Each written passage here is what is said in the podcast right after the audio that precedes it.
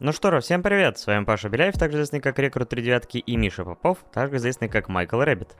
Да, всем здравствуйте, дорогие внучки и внученьки! Мы снова здесь, в прямом эфире на Твиче, с нашим 27-м эпизодом нашего замечательного, многоуважаемого и максимально пожилого подкаста об аниме и гик-культуре. Туда мы записываем, естественно, фильмы, сериалы и видеоигры иногда под названием 2D Деды. 2D дедушки снова здесь, снова в здании и рада вас приветствовать всех, кто, собственно, решил заглянуть к нам на прямую трансляцию.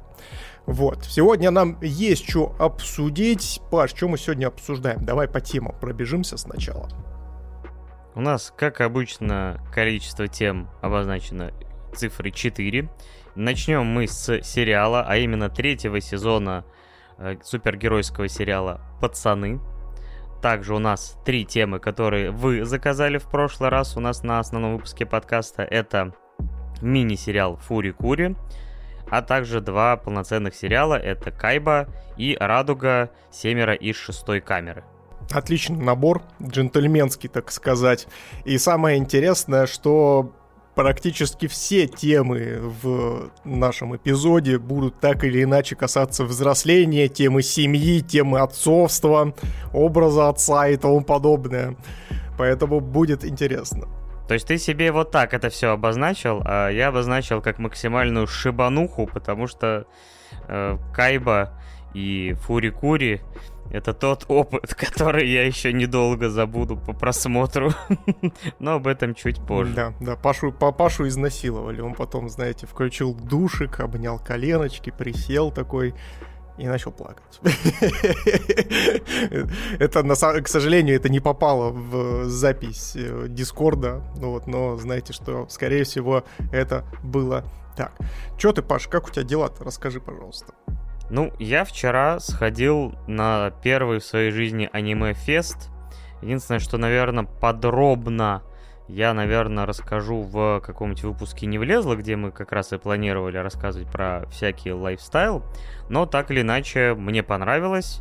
Мне, честно говоря, много мыслей о том, как бы эту движуху можно было бы теоретически развить, и какой у нее потенциал. И даже вот появилась идея может быть, вы ее поддержите, дорогие слушатели, о том, чтобы в каком-нибудь будущем подкасте э, позвать каких-нибудь организаторов одного из аниме-фестов и, собственно говоря, подробно расспросить, как вообще, насколько тяжело организовать такую движуху, какие сложности, э, какая отдача от всего этого. То есть мне, мне, честно говоря, было бы чертовски интересно пообщаться, так что 2D-деды, э, так сказать, вклиниваются в аниме-движуху с двух ног. Хотя кому это интересно? Ты расскажи лучше, ты косплеер-то жамкал не, жам... или не жамкал, я не понял. Жамкать не жамкал, фоткать не фоткал. Я не знаю почему, но у меня вот почему-то стоит какой-то блок в мозгу насчет того, чтобы постоянно что-то фоткать. Мог бы закончить просто на слове «стоит». Ну да. Как иначе, когда ты идешь, а у тебя там типа Марин Китагава ведет за повод... ну, почти за поводок, за этот железный э, Марин Китагаву в образе вот этой горничной из Араге, а которая держит за руку другую Марин Китагаву в образе горничной из того Араге. Это получается э, практически анимешная многоножка. Именно так. Так что это в любом случае интересный опыт, э, при том, что все это, знаешь, было в ДК вообще, то есть это такой прям максимальный уют, максимальная ламповость, то есть относительно там каких-нибудь старконов, на которых я бывал до этого, где там раньше были, по крайней мере, там павильоны выставочные, там э, кинозал отдельный, там все дела, то есть все прям максимально круто, сцена. А здесь ты сидишь вот в зале по сути, там какого-то ДК, выступают косплееры, и все равно очень, э, атмосфера очень клевая. Но, опять же, подробнее наверное, расскажу уже в другой раз. Но у тебя как? Да, у меня нормально. Ты вот тут упомянул, что это все расскажешь более развернуто в нашем подкасте под названием «Не влезло». Это эксклюзивный формат, который мы записываем для наших многоуважаемых бустеров. Кстати, кстати, ссылочка на Бусти находится в описании. Там есть Бусти, можно перейти, можно подписаться, и там огромное количество выходит дополнительного контента, который не выходит больше нигде, эксклюзивно для наших бустменов и буствуменов, естественно. Почет и честь, собственно, и хвала всем, кто подписывается на нас на Бусти. Вы большие красавчики, особ... особая благодарность Некисту, который забрал максимальный лот подписки в, на нашем бусте. Спасибо тебе огромное, обняли, приподняли. Ну и еще, еще у нас на бусте прямо сегодня, буквально пару часов назад, вышла эксклюзивная, ранняя, режиссерская, полная версия подкаста с неожиданным гостем а, порномоделью, которая, скажем так, снимается в фильмах для взрослых в анимешных образах Молли Ред Вульф. Вот. Целых три часа, три часа мы душили э, ее и ее мужа э, всякими вопросами про порно, про аниме и связь и того и другого. И, соответственно, вот на целых три часа надушили, поэтому можете пойти и послушать. Когда он будет в общем доступе, мы пока не знаем, но, скорее всего, где-то в середине следующей недели, потому что мы э, будем делать короткую версию, потому что три часа выкладывать на YouTube или на подкаст-площадке это не очень прикольно, вот, а мы, скорее всего, укоротим где-то часов до двух, и, соответственно, выложим на все доступные подкаст-площадки. Поэтому эксклюзивность все равно за, останется за бусти, ребят. Такие вот дела. Бегите, подписывайтесь, слушайте. Потому что, честно говоря, пока я слушал, мне прям было жалко, что некоторые части этого уйдет. Там было, конечно, что отрезать, э, но все равно подкаст получился душевный, гости отличные, так что переходите по ссылочкам. Душевный, душный, вот, ну, потому что, ну, конечно же, мы сидели и душили наших кожаных змей во время всего этого подкаста. Ну, по-другому быть не могло, потому что мы сначала ресерчили, обильно ресерчили, стирали ладошки свои, пока готовили готовились к подкасту, а потом, собственно, во время самого подкаста еще. Но это мы уже не будем спойлерить вам, сами пойдете и послушаете. Вот, да, ну а теперь давай, наверное, переходить к нашим основным темочкам, и начнем мы с максимально пацанского сериала, вне зависимости от того, там, какие персонажи какого пола, потому что они все The Boys. Ебой! как говорится. Да. Я не знаю, имеет ли смысл как-то делать завязку всего сериала, потому что это все-таки у нас будет э, рассказ про третий уже сезон, и, честно говоря, мне кажется, ну, тяжело пройти совсем мимо было, хотя, конечно, найдутся люди, которые такие, кто? Пацаны? Чего? Какие супергерои? Я отстаньте, я уже заколебался все это смотреть. Но это не простой супергеройский сериал, каких сейчас огромное количество и множество, а все-таки постмодернистский ироничный сериал, как бы пафосно это не звучало, но это сериал, э, основанный на комиксе, правда не помню зачем уже авторством, э, но это максимально кровавый, максимально выстебывающий стереотипы супергеройского кино и вообще этих вселенных, э, так сказать, зло шутящий, постоянно использующий сатиру на корпорации, на образы, на взаимодействие, как бы действительно супергерои бы вели себя в реальном нашем обществе. То есть насколько, если бы их интегрировали вот действительно в наши будни, а не вот эту вот комикс-вселенную, где все как-то все-таки приукрашено и оторвано от реальности. Вот расскажи мне быстренько, как тебе вообще в принципе сериал вот до момента третьего сезона, там вот первые два сезона, как? Ну здесь вот, кстати, важно заметить, ты говорил про комикс. Э, комикс я читал, и изначально комикс выходил, публиковался в Wildstorm. Это DC комикс, то есть, э, и он там какое-то время выходил, если честно, я не помню, то ли первые шесть эпизодов, то ли 7 выходили именно под издательством DC, а потом весь э, комикс перешел уже э, и права на него перешли к Dynamite Entertainment. Это такая более андеграундная история, связанная с комиксами и издательством, потому что там выходили комиксы по Джиперс Криперсу, по Джеймсу Бонду они выпускали, по Зене Королеве Воинов они выпускали, даже по Принцев Перша они, насколько я помню, тоже выпускали какой-то блок комиксов дополнительных. В общем, ребята молодцы. Ну, Dynamite Entertainment среди вот таких вот нишевых андеграундных издателей, они вот достаточно популярны, и The Boys стал вот их, так сказать, главным э, комиксом вообще всея э, издательства. Вот. Ну и э, переходя от э, сериала, а точнее от комиксов к сериалу, здесь, наверное, стоит сразу же сказать то, что в принципе сериал и комикс очень мало связаны, то есть э, сериал он сделан больше по мотивам, потому что очень большие расхождения как в сюжете, так и в самих архетипах персонажей и так далее, то есть завязка, да, там один в один, но комикс, он прям трэш в своей максимальной ипостаси, то есть это прям трэшовая, ультра жестокая, с максимальным количеством гор контента, э, каких-то, знаете, э, максимально 18 плюс тем, то есть там и наркотики, и убийства, и грабежи, и чего там только нет. Вообще чернуха максимальная. Все как ты любишь. Да, при этом при всем, при этом при всем. Я здесь вот немножко спойлерну свое мнение. Мне, если честно, сериал понравился гораздо больше комикса, потому что комикс, он меня не вызвал какой-то, знаете, целостной картины в голове. Когда я читал «Пацанов», э, естественно, я их прочитал, ну, с самим комиксом я познакомился э, перед началом как раз-таки первого сезона, когда только был анонсирован э, сам сериал. Вот, я сел, думаю, блин, почитаю, что-то, наверное, прикольненькое. Вот, я сел читать, и я вообще не понял, как они это собираются адаптировать. Я такой, чего, блин, вы что, гоните, что ли? Это, знаете, это вот как э, я в одном из э, предыдущих подкастов э, рассказывал про э, такой комикс под названием «Крестоносцы», то есть вот крестоносцев очень сложно экранизировать, да практически невозможно, потому что там все строится как раз-таки там на убийствах, э, изнасилованиях и прочее, всякое такое. Вот. И вот пацаны вот что-то это подобного рода для меня стали. Я такой, ну что-то, блин, вообще какой-то трэш. То есть ты говоришь о том, что то, что мы видим в сериале, все это типа условно относительно комикса поделено на 2, на 3, на 10.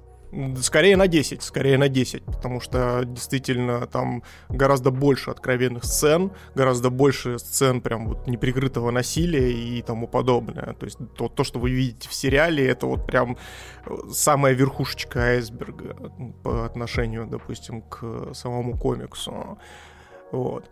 Э, наверное, советовать бы я его не стал, но потому что, как я и сказал, у меня целостной картины по нему не возникло, потому что там э, очень сильно скачет повествование, сюжет э, немножко бредоватый, то есть там уже все начинает потихонечку, и это, кстати, мы тоже обсудим в рамках третьего сезона, то есть все скатывается в какую-то прям карикатуру невероятную, то есть там набрасывают клюквы, максимальное, знаете, какое-то, эм, как это правильно сказать, максимальный гиперболизм выскакивает, потому что там уже просто какие-то астрономические масштабы трагедии начинают на наших главных героев выкатываться, что ты уже сидишь такой и думаешь, блин, ну, ребят, ну, на серьезных щах такое уже как бы читать достаточно, достаточно сложно. Но здесь, опять же, важно понимать то, что все-таки намек э, на жанр трэш присутствует в э, комиксе, как и в самом сериале, поэтому ну, скажем так, это все на любителя, наверное, этих жанров. Я не скажу, то, что я до конца любитель именно такого. Поэтому на свой страх и риск, ребят. Вот. Ну и, собственно, переходя к сериалу, я, если честно, когда посмотрел первый сезон, я немножко офигел от всего происходящего, потому что настолько классно пацаны поработали со вселенной, настолько классно пацаны поработали с первоисточником, э, ну, естественно, создатели пацанов, я здесь подразумеваю, что прям аж диву даешься, насколько это вот прям злободневно, насколько это круто, и насколько это вовремя, самое важное, потому что как раз-таки пацаны вышли в тот самый момент, когда мы уже все потихонечку начали с вами уставать от супергеройки как таковой, в привычном ее понимании, то есть уже там Марвел э, заканчивал там вторую или третью фазу свою, и, соответственно, мы уже э, наелись, скажем так, вот этой супергероикой, типичной, э, вот этой вылизанной, гладкой и тому подобное, и нам хотелось чего-то другого. И здесь они так классно вот все интегрировали сделали, запихнув это все в гигантскую корпорацию. Причем здесь самое интересное, что я вообще прям вот дико угораю всегда с таких вещей, когда э, создатели выпускаются под э, допустим, тем же самым Амазоном, который гигантская корпорация, просто невероятных масштабов, и они прям, прям один в один Амазон запихивают в произведение и начинают над ним немножечко хихикать. Это прям замечательно. То есть там вот эти пиар-отделы, которые беспокоятся о том, как, ты, как выглядит супергерой в кадре, какие ему там рейтинги нужно поднять и тому подобное. То есть это настолько вот классная и самое интересное, непросранная максимально сатира, которую за которой очень интересно следить, и которую ты прям понимаешь, такой, а, да, ну вот да, скорее всего, так оно и есть. Понятное дело, то, что это все художественное произведение, и с реальностью это имеет мало всего общего, ну, если вы, конечно, не любитель теории заговора каких-то, вот. Но это меня очень сильно поразило. А расскажи, Паш, чем тебя поразили пацаны, ну, своих, там, первом, во втором сезоне? Ну, как ты правильно заметил, пацаны, когда вышли, они очень поймали нужное время, а, потому что уже супергеройские вселенные разрослись до максимальных масштабов.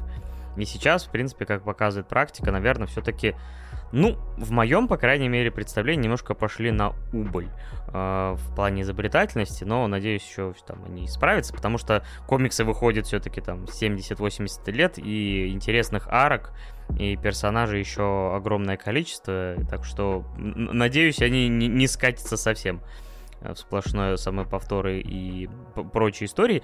И пацаны с концепцией, где, собственно говоря, э, наши э, герои и супергерои конкретно, они очень приближены к живым людям, и ты понимаешь, что действительно, как вот условно будет какой-то супермен летать, то как бы он, скорее всего, и будет таким, типа, поехавшим э, чертом, который будет, вот, ну, не знаю, на грани безумия, потому что он, по сути, среди людей как бог, Uh, то есть, но при этом должен как-то сдерживаться, постоянно следить за какими-то рейтингами, за там, uh, спас ли он всех, там, не всех, за ним будут подчищать и все прочее. То есть, и Энтони Стар, в этой роли Хомлендера, это, конечно, ну такое золото, что дай бог каждому вообще такую роль заполучить в своей карьере.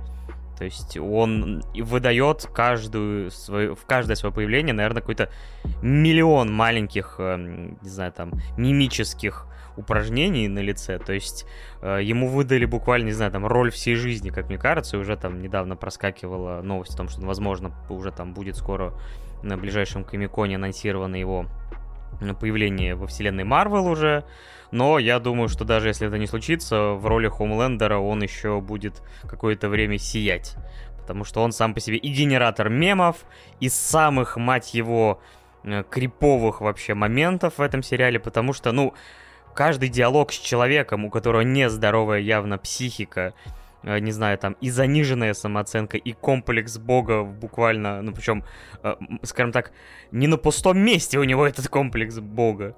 А, то есть каждый диалог с ним, он немножко напрягает. То есть ты вот представляешь себя на месте любого персонажа, и мне бы было чертовски страшно. Я бы, не знаю, в памперсах к нему ходил бы на какие-то, не знаю, там, э, общения с ним. Потому что он в любой момент может тебя разрезать лазером, просто пробить рукой, не знаю, там, отправить в полет до стратосферы без парашютов и других вспомогательных э, вещей. И при этом он будет смотреть на тебя и такой, Паша, ты чё, какаешь, что ли? Я чувствую, да, свой страх. Я слышу, как ты какаешь, Паша. Не какай. I can smell you. Вот это все. То есть э, очень и очень колоритный персонаж, который, вот, ну не знаю, наверное, мне кажется, на там процентов 30-50 вообще э, залог вот популярности успеха этого сериала. Хотя Карл Урбан, в свою очередь, в роли Билли Бучера, это Oi. Oi. Oi. Oi. Both of you. Oi. Oi. Oi. Oi. Where are you going? Oi. Oi. Oi, Billy. это, это, конечно, тоже. То есть я очень долго ждал, когда у Карла Урбана появится вот настолько крутая, скажем так, знаковая роль, потому что он везде в огромном количестве был прям, ну, максимально крут. Даже в стартреках, на вторых ролях. Его там этот, до, этот доктор Дре, господи. Его, его доктор Дре был восхитителен. Вы видели, что он сделал с Эминемом? Это просто восхитительно. Респект, респект Карлу Урбану за эту роль. Да, дед э, совсем с именами поехал. И, короче, в принципе, вот остальные актеры, э, у меня, честно говоря, ну, так можно перечислять, не знаю, там, половину каста, потому что все играют очень клево, у них очень классные персонажи, и, наверное, это главное достоинство. То есть персонажи, их там проработка, взаимодействие, э, то есть, но при этом и мир клевый, и юмор, и очень выверенный баланс между жестью и чем-то более там приземленным, то есть которая позволяет пацанов все-таки советовать и людям, которые, наверное, не привыкли к такому там количеству гор контента на экране. В итоге получилась довольно клевая сбалансированная история, которая вот э, очень классно стебет э, корпоративную вообще всю историю и вообще все эти ну, то есть, э, скажем так, действительно, как ты заметил, то есть, э, выходящий под эгидой Амазона проект, ну, невероятно тонко и четко проходит по всем этим, ну, скажем так, э, для многих лицемерным историям для больших корпораций, которые делают все, лишь бы от них, типа, отстали и не засудили, и там не написали про них в Твиттере плохо, поэтому делается все максимально на отвали. Типа там, надо поддержать какой-нибудь там прайд месяц. Вот, все, типа, погнали целый парк развлечений. Надо там этого персонажа поддержать. Все, мы сделаем все так, как будто он хороший и все прочее. То есть, и все это очень хорошо и тонко подмечено, поэтому что первый, что второй, что третий сезон в этом плане это мне всегда греет душу. То есть даже в моменты, где нету ни экшена, ни каких-то хлестких э, диалогов там или не знаю, там, драматических моментов, тебе все равно интересно наблюдать, как они раскрывают всю эту культуру корпорации, все эти вот э, игры с продюсерами, с медиа, новостями и всем прочим. Ну, я здесь от себя, наверное, добавлю, что для меня лично второй сезон «Пацанов» немножечко подсбавил, конечно, обороты, но то, что мы увидели и то, что мы получили в рамках третьего сезона, абсолютно окупает вот этот проходной второй. Я прям в дичайшем восторге остался по факту.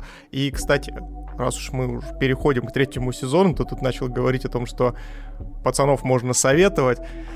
Ну, я бы поспорил, когда в рамках третьего сезона в первой серии там один из супергероев Ах, да пытается заползти другому человеку в уретру, и ты такой, и он такой, да, да, родной, давай, ползи, ползи в сторону простаты, и ты такой, блядь!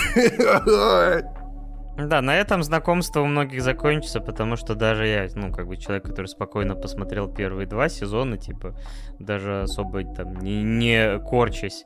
Тут у меня, конечно, произошел такой What the fuck? Хотя, казалось бы, дед уже нам много дерьма всякого посмотрел. Но да, пацаны умудряются брать новые высоты, видимо, опять же, вдохновляясь первоисточником, который, ты говоришь, гораздо-гораздо дальше заходит. Так что и у них всегда есть где почерпнуть новые уровни трэша. Да, да, достаточно обратиться просто к первоисточнику.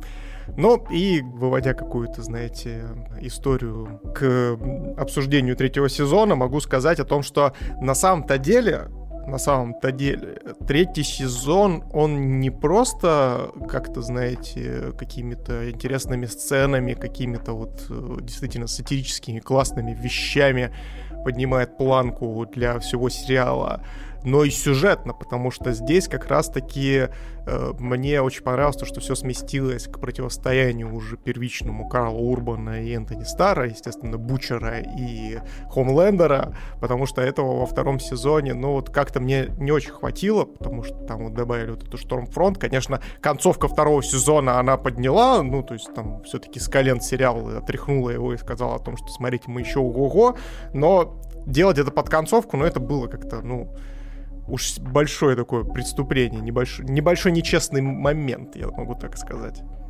Зато в третьем сезоне они, знаешь, сделали так, что наоборот пик этого сезона произошел за две серии до конца. То есть у многих поэтому э, от финала типа такое немножко смазанное ощущение. Типа я читал, хотя я в целом как бы, у, у меня финал устроил.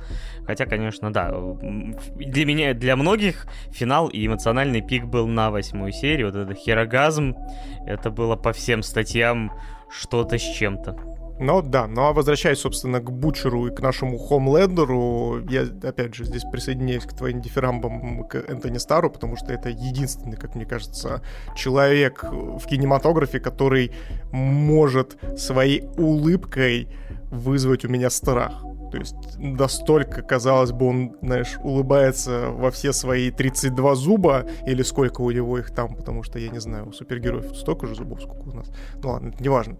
Вот. И, но при этом эта добродушная улыбка будет вселять в тебя страх, потому что ты постоянно находишься на грани, э, скажем так, потери пипирки от его лазерного взгляда.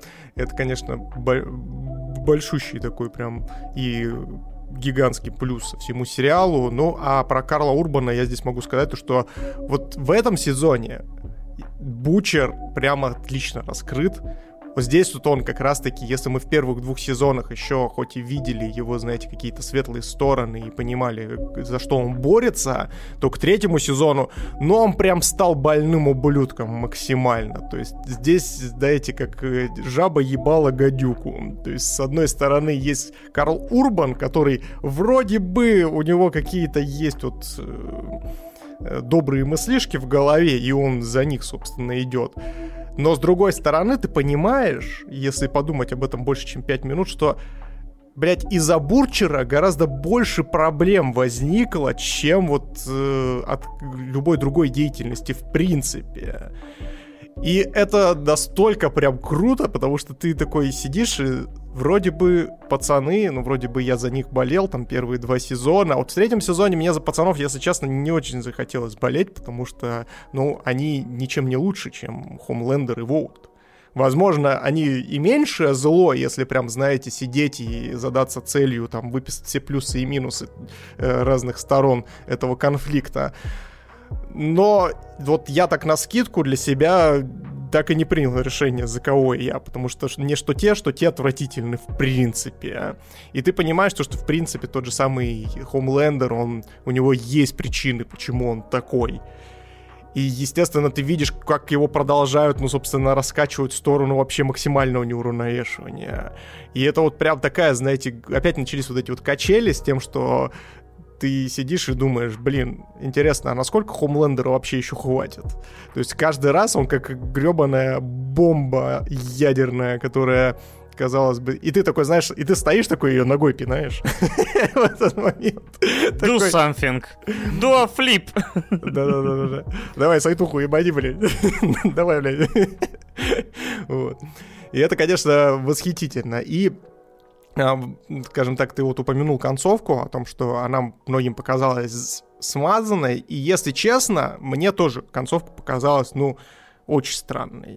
То есть такое чувство, как будто бы они могли бы здесь закончить, но они вместо того, чтобы закончить, они взяли и сказали о том, что, ребят, будет четвертый сезон, а возможно даже и пятый, поэтому мы продолжаем. Потому что, ну, на самом-то деле, там все вот эти сюжетные ниточки, они сходились к тому, чтобы как раз-таки э, ну, привести к уже к максимальной развязке, чтобы уже либо те, либо те, собственно, победили, либо проиграли. Но будто бы, знаешь, это как этот какой-то, как неуверенный секс какой-то, знаешь, такой на полшишечки произошел, и ты после этого такой со смазанными эмоциями вышел. Не смазанными. Некоторые персонажи выжили, хотя ты не понимаешь, как они выжили. Ну, то есть объективно там... И зачем они выжили. Да, да, то есть э, объективности ради они должны были умереть, ну, то есть при всех вот э, как бы... Не... Ну, не, давайте здесь сразу же э, скажем о том, что э, несмотря на то, что пацаны это все-таки супергероика, но она, знаете, такая ну, относительно приземленная. То есть там действуют примерно те же самые там законы, что и у нас, э, ну, в нашей привычной жизни. И поэтому вот э, такие моменты, они еще сильнее тебя прям вырывают из контекста, из всего происходящего, и ты такой, блядь, ну это же не должно было так. То есть там э, то, что происходит с персонажем Кимика, я вообще перестал понимать и такой уже так, ну понятно, понятно. Походу этих персонажей решили слить херам собачьим, и потому что ну, там с мотивациями просто какой-то трэш происходит. Понятное дело, то, что они там все нестабильны максимально, и у них там куча всяких психологических проблем, но все равно, ну, то есть в рамках арки это как вот шаг назад произошел. И от этого немножко обидно, поэтому я даже немножко снизил себе оценку пацанов после последней серии, потому что, ну, как-то вот прям уж сильно мне прям бревно в глаз прилетело. Но в любом случае, я скажу, что сезон все равно классный, у него, опять же, есть потенциал к развитию. Действительно, надеюсь, что они не будут сильно растягивать, но, опять же, корпоративную политику никто не отменял. Если у вас есть на руках успешное шоу, которое можно растягивать, его, скорее всего, будут растягивать. А Эрик Крипке, который, собственно говоря, числится э, создателем этого шоу, в свое время создал сверхъестественное, и мы знаем, сколько времени занял путь этого сериала. Э, хотя многие, опять же, да, уже поняли, что надо было бы гораздо раньше заканчивать, но, но, но, но вышло как вышло. Кстати, понимаешь, откуда, например, Soldier Boy именно... Кстати, блин, реально очень клево сыграл актер. Сейчас мне вспа... дай память вспомнить, как его зовут, потому что я сверхъестественно никогда не смотрел. Ну, ты про, Дж... Э, про Дженсона Эклса. Да, да, да, да. Опять же, Soldier Boy, конечно, это пародия на Капитана Америку, максимально мудацкую версию этого персонажа, который, типа, у которого ПТСР и своя там, типа, предыстория, которая абсолютно не, ну, то есть, скажем так, типа, для всех она была вот такой идеальной, а, типа, те, кто знал правду, знали, что максимально неприятный типчик. Те мертвы. Ну да, да. Ну, слушай, а вот, э, кстати, по поводу Эклза, ты говоришь, что он тебе понравился, а то, к чему все, собственно, привело, тебе понравилось или нет? Потому что я, я ставил на Эклза прям очень делал большие ставки на него, и мне за него вот больше всего обидно стало. Потому что и персонаж действительно классный, и у него конфликт крутой, и это прям э, сразу же выводит там, знаешь, конфликт поколений, потому что, ну, вот он один из там первых супергероев первой формации, есть тут супергерой второй формации, и вот между ними, собственно, как разница поколений, там конфликты идут, и это можно было бы гораздо интереснее еще раскрутить и тому подобное, но да, так как мы, собственно, обсуждаем без спойлеров сейчас пока что, да, я и думаю, мы, наверное, не будем переходить спойлеры, вот, мне очень жаль за просран вот этот потенциал, потому что здесь вот Эклс, он выглядит, ну, максимально органично. Это вот тот самый, э, собственно, Дин, которого я любил в сверхъестественном, который вот такой весь из себя, просто здесь ему немножечко расширили эмоциональный диапазон за счет его э, психологических травм. А так вот он самоуверенный, самовлюбленный, э, такой красавчик, который готов, собственно, всех бабушек в этом районе собрать и отвезти к себе, собственно, в спальню. Это было шикарно, конечно.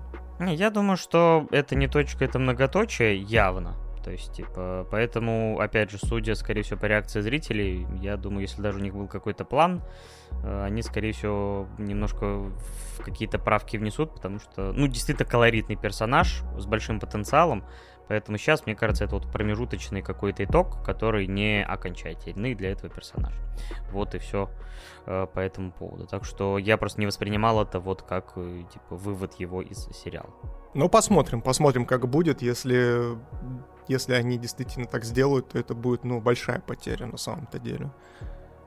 Потому что у вас и так Dreamcast не Sega Dreamcast, естественно, а просто Dreamcast из э, крутых актеров. И тут еще добавился Эклс, который на самом-то деле классный актер. Мне Эклс очень нравится. Он прям очень мне импонирует со времен сверхъестественного. Естественно, я если вдруг вам нужно мое мнение... Хватит надрачивать на сверхъестественное.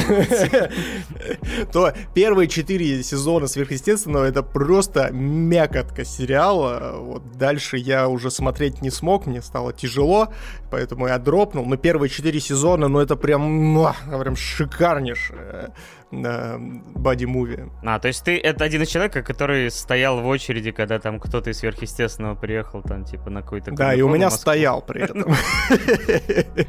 Максимально. Труселя... Попросила расписаться на труселях, да, причем в гостиничном номере. Абсолютно так. В общем, Давай, наверное, подводить. Вообще, в принципе, в целом ты доволен сезоном или же все-таки думаешь, что могло бы быть еще покруче? Я думаю, если бы концовку они так не смазали, было бы гораздо круче. Но, опять же, здесь э, говорить о том, что третий сезон из-за этого прям вообще говно несмотрибельное, ну нет, ребят. Ну, то есть третий сезон это прям пушка, бомба. Конечно, в конце произошел не взрыв, а хлопок, но как бы все равно это не умаляет, скажем так, действий и работы, которые проделали как актеры, так и все создатели сериала, так и сценаристы. Большущие молодцы. Я от себя пацанам поставлю Наверное, за все вот три сезона я поставлю восьмерку, даже восемь с половиной. Очень крепко, один из лучших, мне кажется, сериалов э, последних лет. У меня, так как это, да, один из тоже любимых сериалов последнего времени, я даже, ну, наверное, тоже, наверное, восемь с половиной. Э, есть, опять же, потенциал прям выйти прям совсем в высшую лигу. И, в принципе, ну, единственное, что наверное, если слишком затянут, то персонажу просто будет, ну, то есть, скажем так, будет сложно как-то развить, как-то еще какие-то новые углы э, к ним подобрать, а не только вводить кого-то новенького и вводить стареньких. А, так что шансов просрать все тоже много, но надеюсь, что создатели нормально все сбалансируют.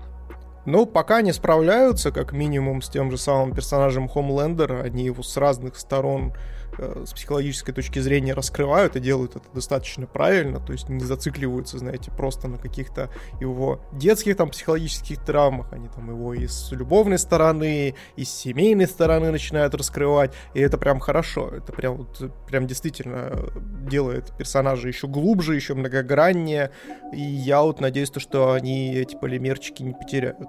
С четвертым там и пятым сезоном, если таковой будет. Но в любом случае, если вам, говорю, осточертела обычная супергеройка, но супергерои вам все еще интересны, то The Boys это, возможно, именно то, что вам нужно. Да, а теперь у меня есть подводка. А теперь у меня есть подводка. Вот, собственно, на протяжении всех сезонов пацанов нам показывают Хомлендера как маленького мальчика, который добрался, добрался до силы. Который, ну, мы, как, естественно, все знаем, что большая сила — это большая ответственность, но если у тебя нет царя в голове, то, соответственно, и ответственности тоже как таковой не присутствует. Это один из этапов взросления. А сейчас мы посмотрим на этап взросления с другой стороны, со стороны аниме Фури Кури. Не, мне нравится, насколько серьезно, типа, насколько серьезная подводка к тому, что я видел, потому что, чтобы вы понимали, я Фури Кури смотрел сегодня, типа, там, за один присест, там, говорю, с небольшим перерывчиком посередине. И у меня, скажем так, э, понятие, анализ э, произведения, какие-то взвешенные эмоции. Вообще, там где-то в минуте на 10-15 уже просто выбросились в, в окно. То есть такие, не-не-не, мы все, мы на этом наши полномочия все. Я расслабился и стал получать удовольствие. И мне очень понравилось, когда я открыл этот э, проект на там Шикиморе. Жанры. Экшен, безумие, комедия, фантастика, меха, пародия психологическая. И увидя жанр безумия, ты такой, а, все сходится. Да, это, в принципе, все объясняет. Никогда такого жанра не видел, но, видимо, его придумали конкретно для этого сериала, э, мини-сериала, потому что он состоит всего из шести серий, по крайней мере, оригинальный, и поэтому он у нас идет, как был выбран, как, по сути, фильм, потому что там эти шесть серий там за 150 минут смотрятся. Вот. И я, скажем так, э, тем более, что я в перемешку смотрел, э, забегая вперед, я пересматривал сейчас в ускоренном режиме Кайбу, э, потому что мне одного раза не хватило. И я перемешал это все с Фури-Кури. У меня чуть мозг за сегодня не вытек из носа. И чтобы ты понимал, насколько все замечательно, э, я хочу попросить тебя рассказать завязку, потому что я не уверен. Типа, я уже уснул, и это мне снилось, или то, что я видел, э, действительно происходило у меня на глазах, э, там, типа, с монитора. Потому что, возможно, ты мне сейчас расскажешь, а там завязка вообще другая, а я просто там э, сидел, слюну пускал в кресле, и мне постеснялись сказать, что я, типа, там, храплю. Я еще третий раз Кайбу пересматриваешь Кури. Смотри, не перепутай, блин. Да, мне просто подменили воспоминания. Смотри, не перефури-курь. Так что предоставляю тебе честь рассказать э, завязочку. Да. В общем, у нас есть 12-летний малолетний дебил э, с именем Наота Нандаба. Господи, это что у него, правда, Нан, Нандаба у него такая фамилия, ужас какой-то. Вот. И, в общем, этот парень э, жил, не тужил, и был у него старший брательник. Был у него старший брательник, который в один прекрасный момент уехал. Уехал из города, там покорять, скажем так, новые высоты, оставил, собственно, младшенького вместе со своей семьей в родном городке, а еще он оставил свою возлюбленную девочку, которая по нему максимально сохла, и что, собственно, произошло? Эта девочка, недолго думая, такая, так, ну, брательник вроде как бы его уехал, а мне, собственно, в принципе-то пофигу, поэтому я, пожалуй, начну подкатывать к 12-летнему его братишке. И, в общем, э, вот такие вот нестандартные взаимоотношения, потому что она постарше его непосредственно. И в один из э, прекрасных моментов наш многоуважаемый Наота едет э, вместе с этой девушкой по мосту и неожиданно, откуда ни возьмись, выскакивает ржеволосая бестия, которая орудует гитарой, как настоящей дубиной, вырубает нашего Наоту. И, естественно, все не в понятках, что происходит. А как оказалось, как оказалось, то что эту рыжеволосую зовут Харука, и она инопланетянка инопланетянка, которая может телепортировать роботов, и не только роботов, открывать порталы, короче, через неокрепшие детские умы. И этим ударом она, собственно, открывает портал в голове у нашего 12-летнего малолетнего дебила, и оттуда вылезает робот, который позволяет им скажем так, сражаться с другими всякими странными, непонятными тварями. К сожалению, не могу сказать больше, потому что это будет уже спойлер. И, естественно, они вот такой вот командой э, из трех человек пытаются, как и всегда, спасти мир. Примерно какая-то как, какая такая вот завязочка. Плюс надо очень важно заметить следующие вещи. А, студия, которая занималась этим проектом, а, который был выпущен а, в 2000 году, был Gainax не малоизвестный, скажем так, потому что именно эта студия занималась несколько лет до этого Евангелионом, чьи уши, Евы, ангелы и все прочие части тела э, торчат здесь невооруженным взглядом. При этом, так как это вообще все про произведение пародийное, то есть они, мне кажется, вообще э, скажем так, отрываются по полной. А плюс невооруженным взглядом можно провести параллель с, э, по крайней мере, с некоторыми персонажами, которые потом перекочуют вообще в мой любимый Гурен Лаган. Например, вот эта помощница какого-то командира, вот этого с бровями Нори, Нори брови, э, мистер. А, она вообще как бы с измененным дизайном очень напоминала нашу любимую... Господи, как же ее звали-то? Красноволосую снайпершу из Гурнлагана. Да, Йоко. Хотя она вообще прям best girl. Best абсолютно. Не, ну здесь прям, давай будем честны, Гайнаксы, они, в принципе, свой стиль имеют, и его не боятся применять везде, потому что вот посмотрев, допустим, на Фурикуре, ты сразу же понимаешь, на что это похоже, и кто это вполне себе, с огромной долей вероятности, скорее всего, нарисовал. Да. Но, опять же, мне кажется, что первоисточник, э, наверное, опять же, вдохновлялся тем же самым Евангелионом и просто пытался все это выстебать, э, потому что здесь, не знаю, даже вот на этапе завязки с этими мехами, с, на, все это происходит э, на, в маленьком городишке, где вообще на фоне стоит огромный, мать его, утюг, который является какой-то там э, там что-то там производство роботов или что-то в этом духе. Я так и не понял, на самом деле, чем они занимаются, потому что там, на самом деле, она, это, э, вот эта девчушка Харуха заглядывает к этому зданию, а там не, то есть охранники есть, а входов и выходов нет. Ну, просто стоит огромный, э, скажем так, э, чай... Э, на самом деле это тюрьма. Это тюрьма, где как раз-таки и находятся все вот эти странные существа, и в том числе тот самый робот, который вылезает из нашего э, главного героя. То есть она открывает порталы в эту тюрьму, по факту. Вот, просто замечательное вообще объяснение. Вот вы сейчас, подожди, вот вы, сейчас, дорогие слушатели, пытаются понять, что вообще происходит и какого хера мы тут несем. Если сейчас мы сами не знаем, как несем, потому что и выглядит это примерно Абсолютно. так же. То есть, чтобы вы понимали, Фури Кури, я вообще с этим аниме познакомился тоже в далеком там 2000 году. И, если честно, Фурикури — это одно из моих любимых аниме, я сразу же так обозначу. И могу так сказать, то что это очень нестандартный, практически артхаусный опыт, который, на который натянули визуальную часть из, знаете, каких-нибудь клипов времен MTV, знаете.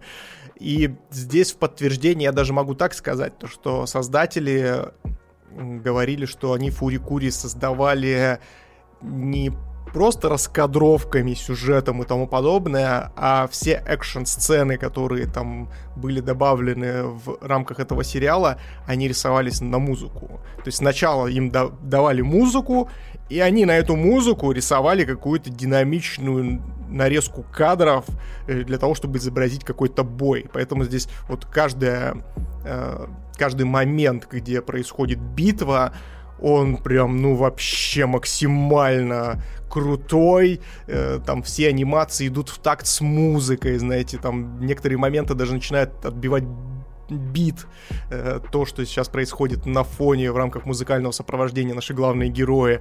И это настолько, вот знаете, выглядит феерично, настолько нестандартно, настолько мозговыносяще, вот примерно как то, что мы вам сейчас озвучили в рамках сюжета. Да, то есть, честно говоря, для меня это, с одной стороны, было визуальное пиршество, потому что анимация была действительно на все деньги, с полным отрывом от э, какой-то реальности. То есть ты сразу погружаешься, то есть те буквально почти сходу говорят, не, это фантазия, э, скажем так, на полную катушку. У нас много денег, у нас много веществ, которые расширяют сознание. И сейчас тебе будут делать круто.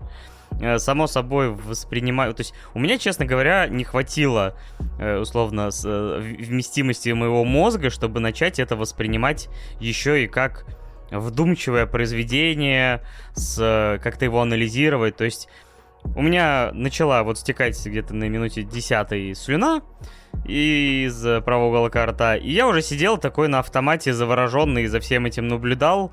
То есть я даже не мог смеяться, при том, что действительно есть и юмор, есть нестандартные истории. Я периодически только орал в монитор, потому что когда я, мать его, увидел, как они сменили рисовку на рисовку из Саут Парка, который как раз тогда только-только выходил, я такой, у меня вообще все вообще нейроны в голове позамыкало, потому что, ну, чего-чего можно ожидать в... Или, например, когда персонаж, собственно говоря, наш главный, берет и натягивает капюшон и превращается на некоторое время в Кенни. Сволочи, они убили Наоту. У тебя все уже просто в голове, говорю, какая-то, э, не знаю, эти какие-то нейроны пляшут э, какую-то джигу-джигу, вообще происходит полное безумие, и ты такой, ага, прикольно. Но при этом на лице вот какое-то застывшее недоумение, но это скорее вот от какого-то даже, ну не состояния восторга, наверное, это для меня будет перебором, но, блин, это что-то. То есть, честно говоря, сейчас я с трудом представляю, чтобы кто-то что-то такое сделал, потому что все-таки вот на стыке 90-х и 2000-х, ну или, по крайней мере, там в нулевые, аниме местами, ну, скажем так, позволяло себе больше оторваться в плане фантазии, в плане безумия.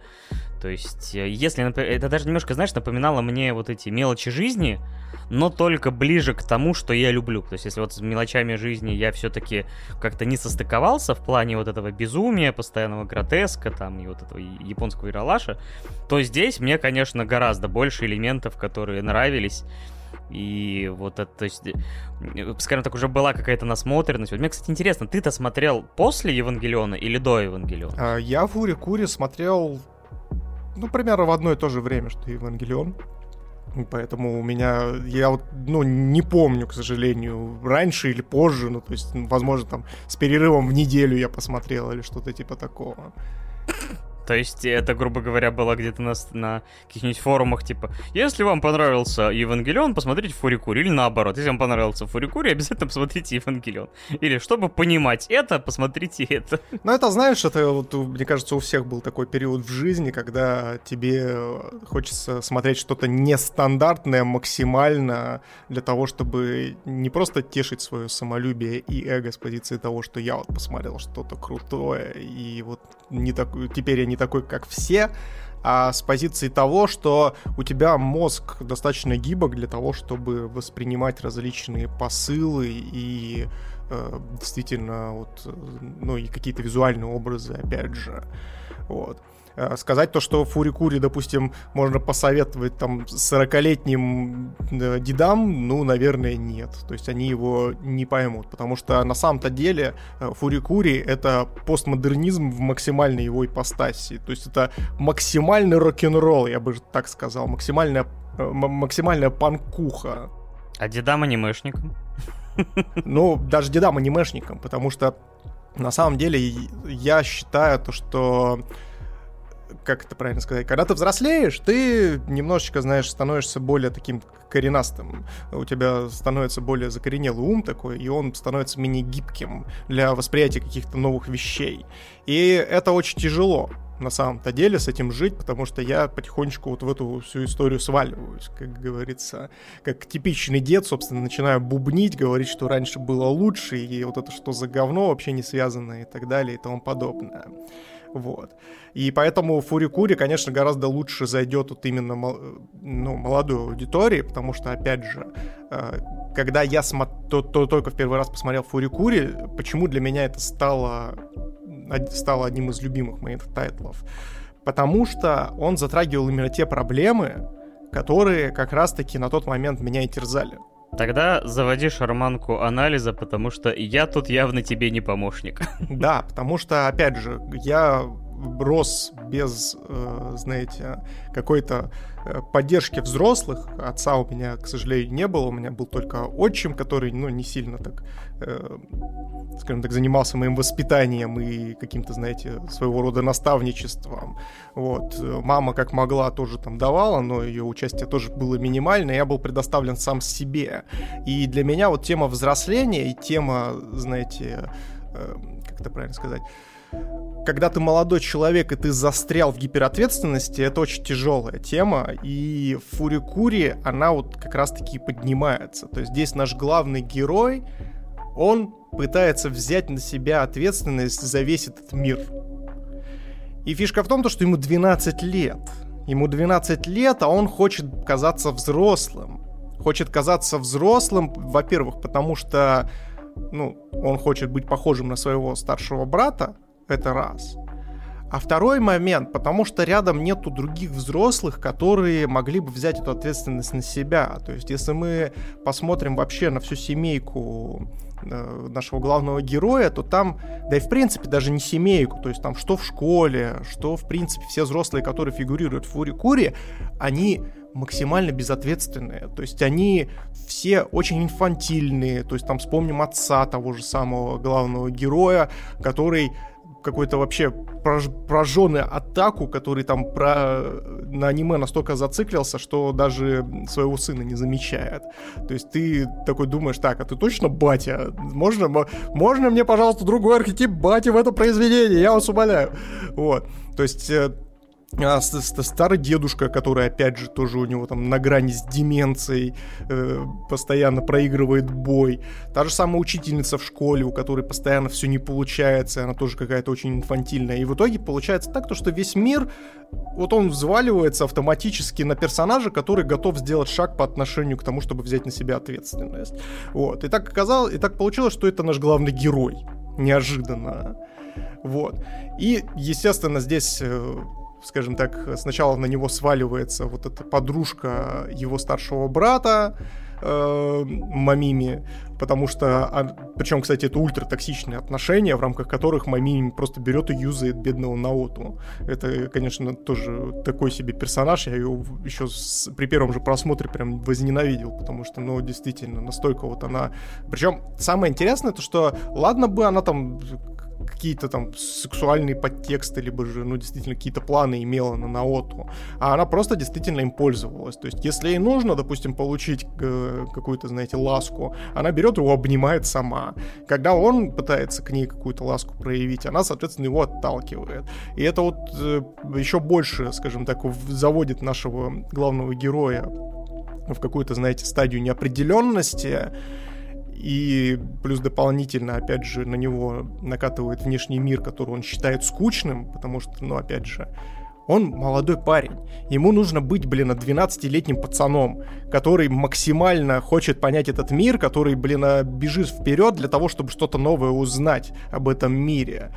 А когда на него вот складывается вот эта ответственность из разряда того, что вот я там должен, собственно, за мамими следить, ее защищать и тому подобное, еще потом открывается, ну, появляется, собственно, Харука, которая тоже там наваливает ему дополнительные ответственности, которые он должен для себя принять.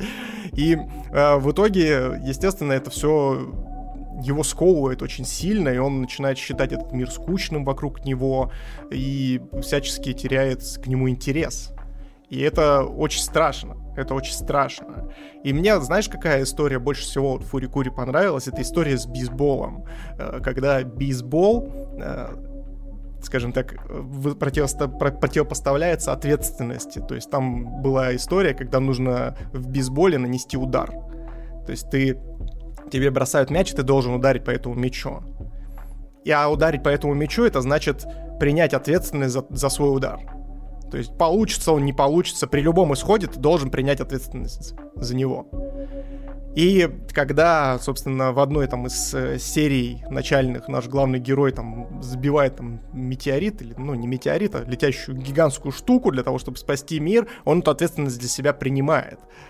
И дальше его, собственно, начинает Харука еще больше и больше затягивать вот эту всю череду событий и тому подобное. А в итоге, а в итоге, в итоге это все заканчивается чем? Заканчивается тем, то, что Наота, Наота просто становится 12-летним парнем. То есть он перестает быть, скажем так, э, точнее не быть, а перестает брать на себя такую громадную ответственность и просто пускает на самотек. И это восхитительно. Восхитительно с позиции того, что это произведение говорит о том, что, ребята, будьте собой. Ну, то есть есть время, котором нужно быть ребенком. Так будьте им, не нужно казаться там, взрослее, либо наоборот пытаться казаться младше или молодиться и тому подобное, если вы дед, например, как мы. Не, не надо бояться быть тупым, потому что, опять же, мы все люди, и мы все тупые, мы не можем знать все обо всем. И это нормально. Это нормально, и это даже своего рода круто, потому что это позволяет вам, как минимум, осознавать, что вам есть еще что узнать, и это своего рода там придает каких-то сил и желание идти дальше. И вот, то есть во все эти периоды нужно быть вот именно тем, э, кем вы являетесь на тот момент. Если вам 12 лет, вы должны быть 12-летним пацаном с э, какими-то горящими глазами, бежать и проводить всем нарутотерапию. Если вам 20 лет, то вы должны вести себя как 20-летний. То есть, ну, не бегите вперед, ну, то есть будьте просто собой, и все будет окей, ребят. И в этом, в этом и заключается и в, в, этом, в этом и заключается взросление, то есть при, при, принятие. Принятие и осознание. То есть чем больше вы себя примете, тем лучше будет для вас в дальнейшем. Жаль, только жизнь не всегда, конечно, это спрашивает. Но если у вас есть такой выбор, лучше делайте. Не, не торопитесь взрослеть, все еще успеете. Это да, это да. И я поэтому от себя Фурикури поставлю девятку. Офигительное произведение. К сожалению, вторая часть Фурикури, продолжение, которое вышло, мне не так сильно понравилось, как это, но если вдруг закажете, то мы обязательно тоже о ней выскажемся. А ты что поставишь Фурикури? О, хороший вопрос, потому что у меня не было, опять же, никакого такого. меня, я не смог переварить вот это пиршество зрительное, то есть э, по, поэтому, говорю, как я сказал, какие-то попытки в анализ буквально моментально отсеялись, и я вот сидел и получал удовольствие именно от визуальной стороны вопроса, и даже если вы не получите, скажем так, не хотите вообще получать именно контент познавательный и поучительный, то вы все равно получите ярчайшее произведение с очень необычными персонажами, которые вдохновили, как мне кажется, там и других э, позже созданных, потому что та же самая Харуку, Харуку как мне кажется, там вот и был, даже у нее визуальный образ в какой-то момент напоминает, например, ту самую Харухи Цудзумию. То есть вот есть э, персонаж, который, например, там вот это Кицуру Бами, которая, по сути, исполняет аналог э, Кацураги нашей из э, Евангелиона э, своим оружием, вот, говорю, потом превращается э, в персонажа уже, точнее, эволюционирует в персонажа из Гурен Лагана. То есть, или это, не знаю, а, а, Ладно, не буду. Мне просто нравится э, произносить Атомск. Это вообще какая-то переработка, по крайней мере, визуальная чего-то из Евангелиона. Ставь плюс чат, если ты из Атомска. Атомич. Вот. Или, например, Амарао, который вылитая пародия на, собственно говоря, батю Синзи из, э, опять же, из Евы тоже. Даже, чтобы ты понял, Сею Харуко вот мы, как мы выяснили в процессе стрима, озвучивала Рэй и Пенпена, Пингвина, то есть как бы безотходное производство, студия Gainax. типа, все соберем. Короче, в любом случае, это зрелищно, это круто, это с фантазией. Э, опять же, если попадает ваше чувство юмора и какое-то мировосприятие, то вы, скорее всего, еще и поугараете со всего этого. А если, опять же, вас все это волна вот это безумие не захлестнет полностью, как меня, то, как вот Миша ранее сказал, будет о чем подумать, будет о чем поразмышлять. Так что я думаю, что это от, от меня, наверное, тоже девятка. Отличная анимешка. Я, я получил удовольствие, хотя вот, наверное, еще раз надо пересмотреть когда-нибудь, чтобы уже меня немножко подотпустило, и я мог с более холодным разумом это посмотреть, и не с этой безумной улыбкой. Да, а главное, а главное, что это при всей своей визуальной феерии это еще и не тупо, что, собственно, и свойственно искусству. Потому что искусство — это рефлексия. Я думал, взрыв. Извините. А насколько а насколько рефлексия нас захлестнет в следующем тайтле, это мы с вами как раз-таки сейчас и узнаем. Деды абсолютно без памяти будут обсуждать проект, который максимально сосредоточен про память, воспоминания и связанное с этим, скажем так, проблемы и сложности, которые могут быть в, а, в, кос, в космических масштабах. А именно проект Кайба, который, собственно говоря, сделал небезызвестный товарищ значит, с Масаки Юаса.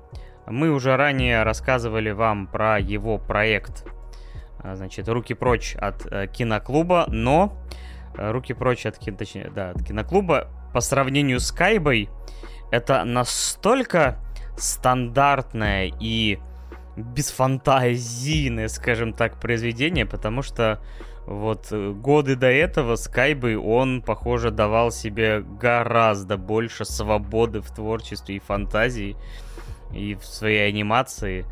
То есть, и вот вышедшая в 2008 Кайба, это, конечно, что-то с чем-то тоже. Э, потому что вот мы обсуждали сейчас Фури Кури, насколько это там тоже, типа, там все такое гипертрофированное, все такое необычное. Но Кайба — это тот проект, который может по соревноваться в странности и необычности, потому что вот ты до этого момента смотрел этот title или это первое знакомство с ним? Тем? Нет, я Кайбу не смотрел, и, наверное, слава богу, что я его не смотрел, потому что вот без шуток, без шуток, не зря мы Кайбу поставили после Фури Кури, потому что если Фури Кури за, сво... за счет своей постмодернистской вот этой вот э, пелены и за счет вот нестандартного какого-то, знаете, динамичного подхода к монтажу, к рисовке, к образам, которые он подает, но при этом, при всем Фурикуре можно еще как-то понять, то вот с Кайбой это прям вот тяжеляк. Ну, то есть, вот представьте, что, вот, допустим, Фури Кури это Dark Souls 3, а, например, та же самая Кайба это Demon Souls, причем в самой первой своей итерации, когда вот только-только он вышел. То есть, максимально жоподробительная и мозгодробительная история, которую ты вот прям если честно, неподготовленным очень, очень не хотелось бы, конечно, знакомиться с этим тайтлом. Мне кажется, зря ты такую аналогию привел, потому что по среди фанатского сообщества Demon Souls считается самой легкой игрой вообще из Souls. Нет, самая легкая это Dark Souls 3, давай будем честны. Вот. Ну, по крайней мере, ремейк, э, вот, который я проходил, Demon Souls, он прям вообще ни в какое сравнение по сложности не будет. Ну, так я же тебе говорю не про ремейк, я же тебе говорю про оригинальный, который был реально реально жоподробительный просто. Вот. Но опять же, это был первый опыт в рамках Souls-like, поэтому... Так что все окей, все нормально, ничего нет. Что ты булишь деда, я не понял. Так вот, э, в общем, э, проблема Кайбы заключается в том, что ее очень сложно воспринимать. То есть даже мне, человеку с достаточно большой насмотренностью подобной дичи, тяжеловато очень тяжеловато было с Кайбой, потому что на самом-то деле э, здесь не просто скажем так, э, сюжетно все понамешано, и, знаете, смыслово, из-за разряда того, что это вот рефлексия в максимальной ипостаси. Да, это так и есть, но это еще полбеды. Здесь показан мир, мир несуществующий. То есть, знаете, когда... Вот какой диссонанс, какого формата у меня возник? Вот, допустим, в Фурикуре там ну, по факту отображен наш мир, просто он гиперболизирован в каком-то смысле. И то есть там есть привычные какие-то, знаете, вещи, привычные люди, с которых, которые тебя, знаете, возвращают немножко в реальность. А здесь максимально странный мир, в котором все работает не так, как ты привык, и и все это подано еще с такой рисовкой очень странной, то есть ты не понимаешь, перед тобой человек, перед тобой не человек, э, вот этот вот, вот этот пистолет, который он, вот это вот что он направил сейчас на героя, это пистолет или не пистолет, как он работает, и ответов тебе не дают, то есть здесь получается, идет повествование, и ты в этом повествовании пытаешься вырвать какие-то куски лора, и понимание того, как этот мир работает сам по себе, и как в нем взаимодействуют те или иные куски. И самое, самый прикол в том, то, что вот эта вот вся, ну, вся вот эта история, то есть она требует от тебя ну, максимальной концентрации, максимального вовлечения и максимального количества ресурсов твоих мозговых для того, чтобы это все дело срастить. А при этом вам еще и нужно за сюжетом следить, который тоже максимальная рефлексия, и здесь прям со всех сторон тебя обкладывают какими-то странными вещами, погружают в странный мир, и мозг твой начинает плавиться. Я прям охерел Скайбы, и это то, что меня к херам поломало. Потому что вот если честно, это моя слабость, скажем так, э, вот такие истории, которые не бросают тебе вызов не только э, своим сюжетом и какими-то внутренними посылами, но и визуальные.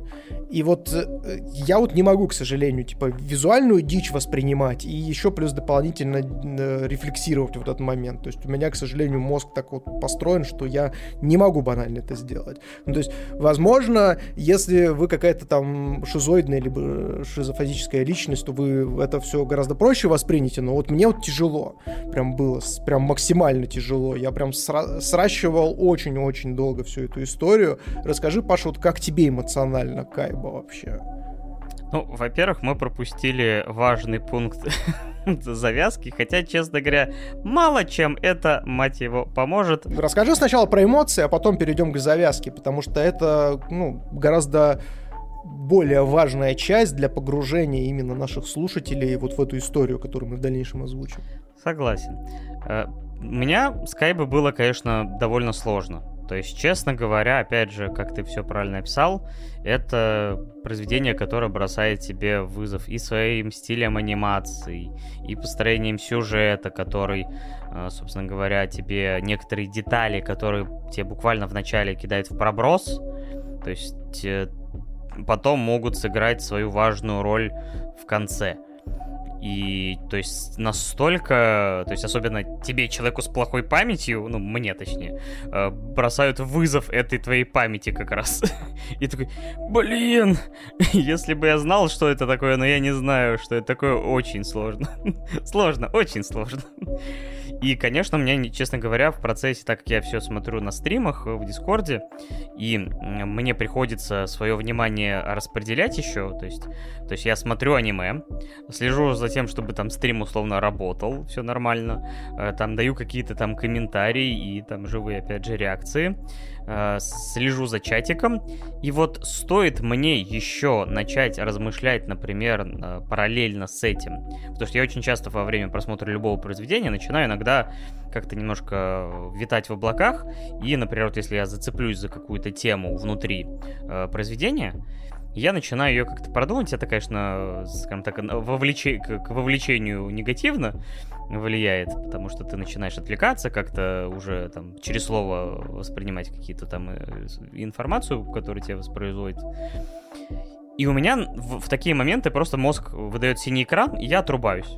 То есть буквально, то есть э, на записи Кайбы, скорее всего, особенно там на первых э, стримах, где я тем более еще там был э, что-то очень невыспавшийся, я там несколько раз вообще отрубался за милую душу. Короче, дед падает в обморок от таких страшных тайтлов.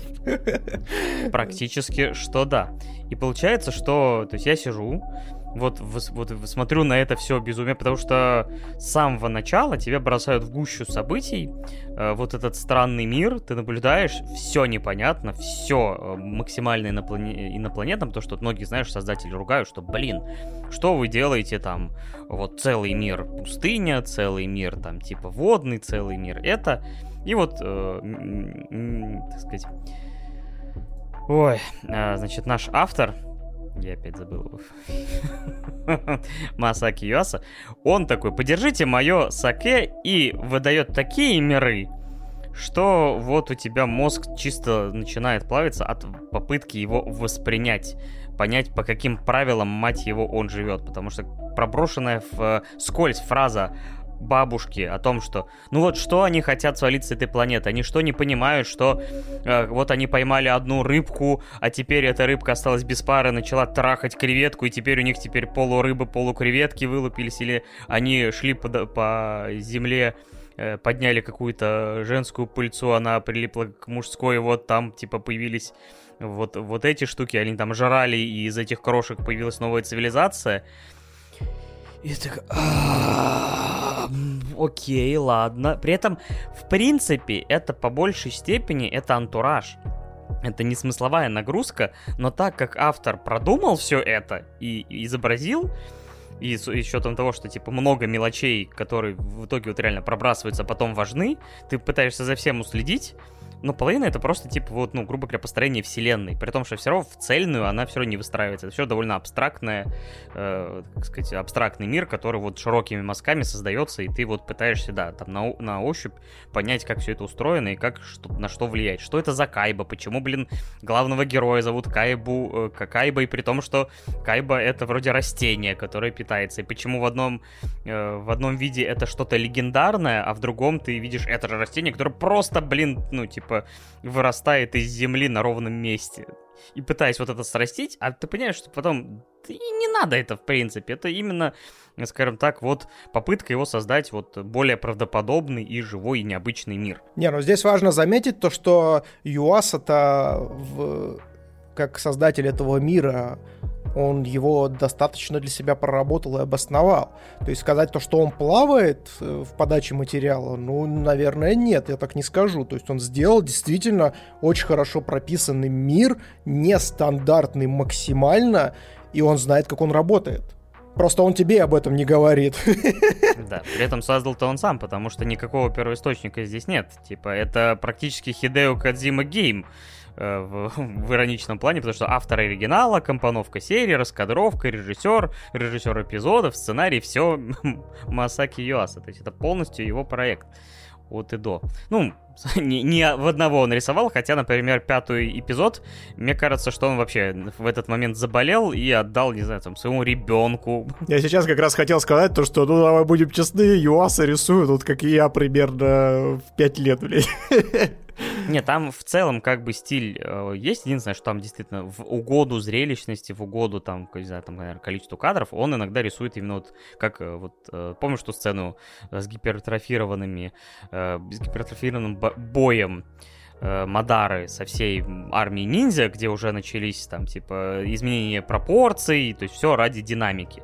Здесь то же самое бывает, но вот говорю, есть вот серия пятый эпизод, где вот эта планета с бесплатной едой, и там, ну, действительно, как будто какой-то ребенок рисовал, только вот, не знаю, типа, не один, а, не знаю, в компании десятерых, потому что настолько все становится таким условным, то есть, не знаю, буквально как будто я рисовал, а я отвратительно рисую. Слушай, ну там, даже если вспомнить там последние серии, где был финальный замес с дракой около башни, около вот этого гигантского, как его, около гигантского королевства, да я там вообще потек, блядь, чтобы ты понимал, у меня голова аж начала кружиться от того, что я вижу, потому что там экшен весь вот он э, как будто бы, ну, то есть мало того, что здесь вот такая вот рисовка очень своеобразная, то есть э, с э, непонятными пропорциями, с непонятными частями тела, о том, что ты не знаешь, что рука, нога или что это вообще такое происходит.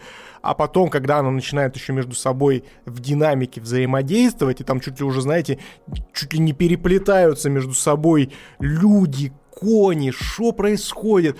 Я на это все дело сижу, смотрю, и я такой, ёб твою мать. Юаса, я не знаю, кто твои поставщики, но я считаю то, что это дерьмо нужно просто с планеты Земля искоренить нахер, потому что ну, это невозможно просто. Но в итоге, вот я сидел, допустим, усталый, не выспавшийся, отрубаясь, э, там, типа, первые три эпизода, Абсолютно там первый, особенно два, где первый вообще ни черта непонятно, потому что у нас главный герой с амнезией, и он попадает в движуху, и первую серию я вообще очень плохо запомнил. Давай, кстати, вот здесь расскажем уже наконец про сюжет. Потому что все начинается как раз-таки с э, нашего многоуважаемого главного героя, желтоволосого парня с зелеными штанишками, с дыренью в грудине. То есть у него сквозная дыра в грудине, он просыпается, ничего не понимает, тут врывается какой-то непонятный то ли мальчик, то ли девочка, вот с гендерной идентификацией в этом э, тайтле вообще просто у меня максимальные проблемы. В общем, врывается, у него причем какая-то гигантская херня в руках, то ли это рыба, то ли это что, блядь? То ли это сова. Да, то ли это сова, то ли это камера. Он наводится на него, оказывается то, что это оказывается какая-то крутая пушка. Он в него выстреливает, и в этот момент его похищает кибернетический страус, блядь. И уносит его куда-то, да, вообще. Давай, Паш, продолжай, потому что я тут меня сейчас понесет. Значит, да и вот теперь все там понеслось, потому что у нас, возможно, похищение не пойми кого. Поэтому э, этот киберстраус начинает бежать по стенам. За ним какой-то робот, который по ходу движения еще, например, забирает э, тела э, людей и, собственно говоря, там высасывает из них воспоминания, после чего они превращаются в ну, безвольных кукол, по сути. Которых перепродают потом на черном рынке. Да. Э, ну, мы сейчас заострим внимание на всей концепции, потому что, к сожалению, коротко про Кайбу не получится, потому что Юаса прямо-таки грю. Решил как будто бы с э, еще там почти 10 с лишним лет назад, чуть ли не 15, создать свой магнум опус. Вот, и получается там погоня, роботы. Тебе говорят о том, что причем вот эта пушка, из которой стреляет э, Попа, как мы узнали, Черт, мне 33 года, я от его имени зажал. Молодец, Паша, молодец. Попа. Попа надо мыть, да.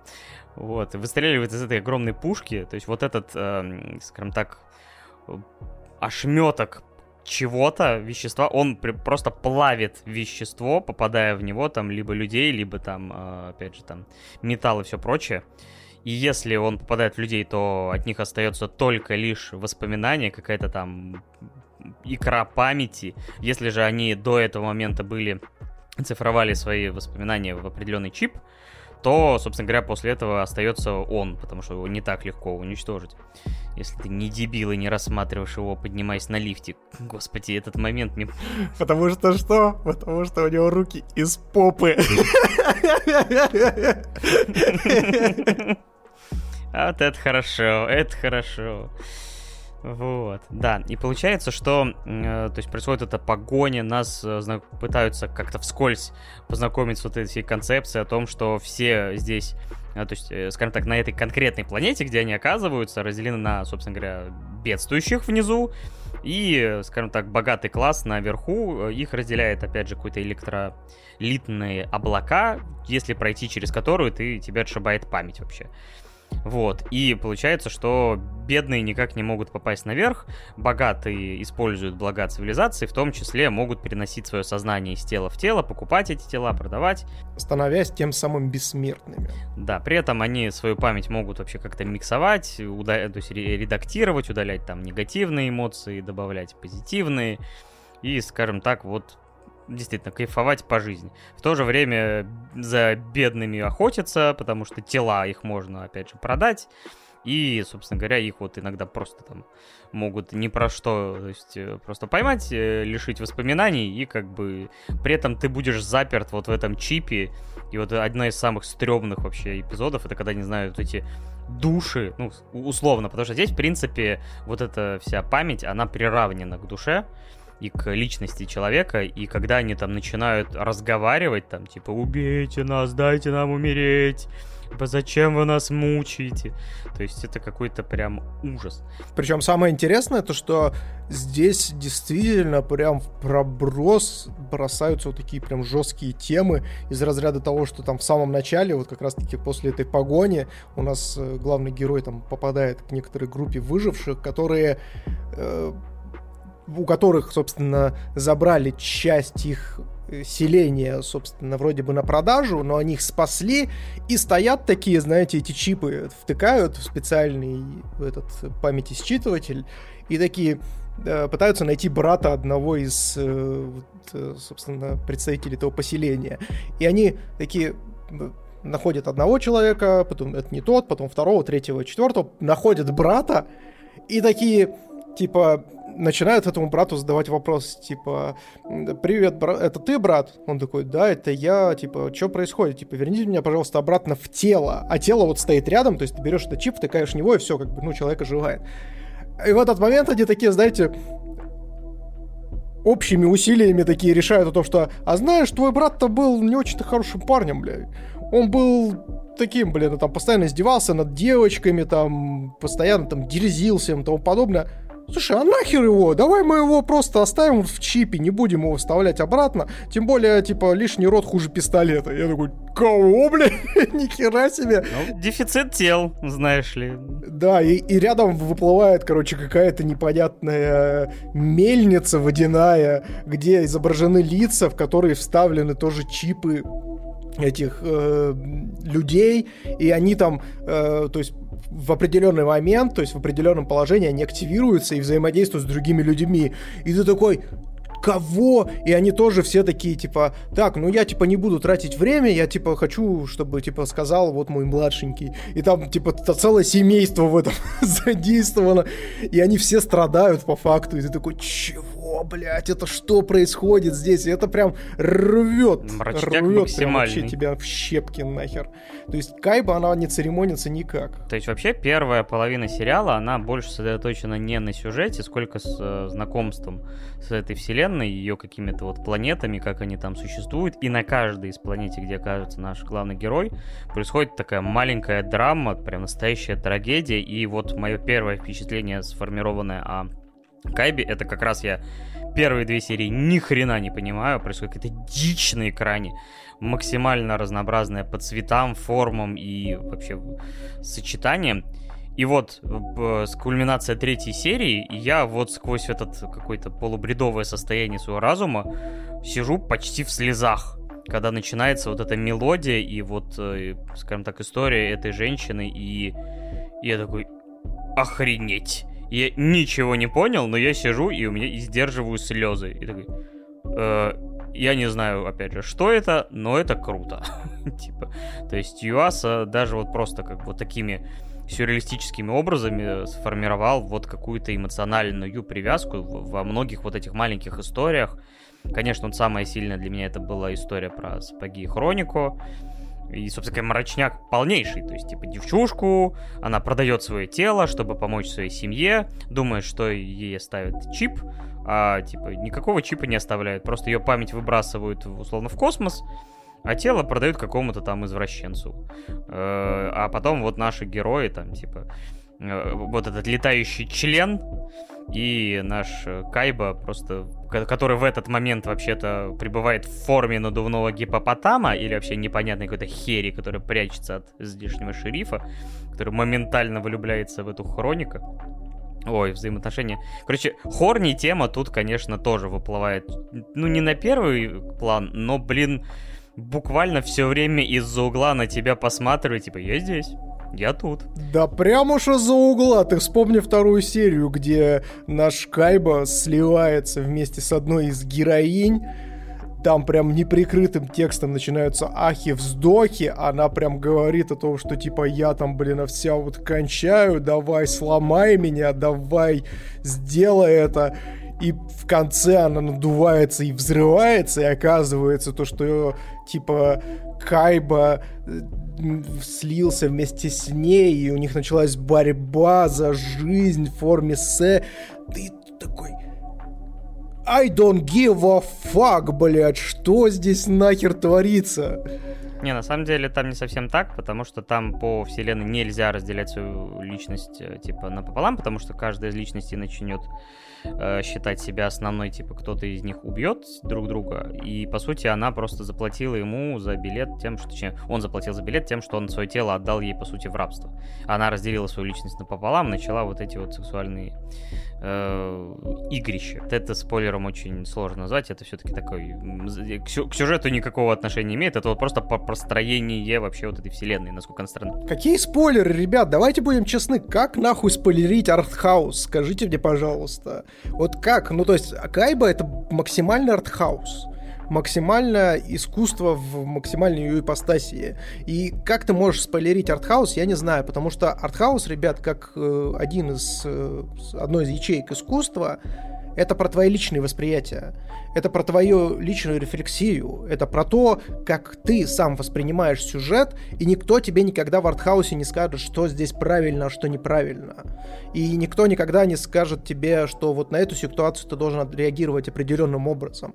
Вот э, Паша говорил про третью серию, о том, что его там э, чуть ли не в слезы бросило. Меня третья серия не бросила в слезы, но были определенные серии, которые меня максимально шокировали, которые прям вот, знаете, в которые я прям в глубины собственного разума начал погружаться и уже начал чуть ли не свои собственные внутренние какие-то истязания и какие-то внутренние состояния переносить на этот сериал для того, чтобы э, ну, скажем так, хоть что-то, хоть как-то это обосновать, потому что, ну, как артхаус работает, то есть он тебе показывает что-то максимально абстрактное, максимально странное и непонятное. Открытое для интерпретации. Да, да, открытое для интерпретации. И таким образом он пытается тебя как раз-таки, ну, то есть твой мозг заставляет твой мозг работать и проецировать.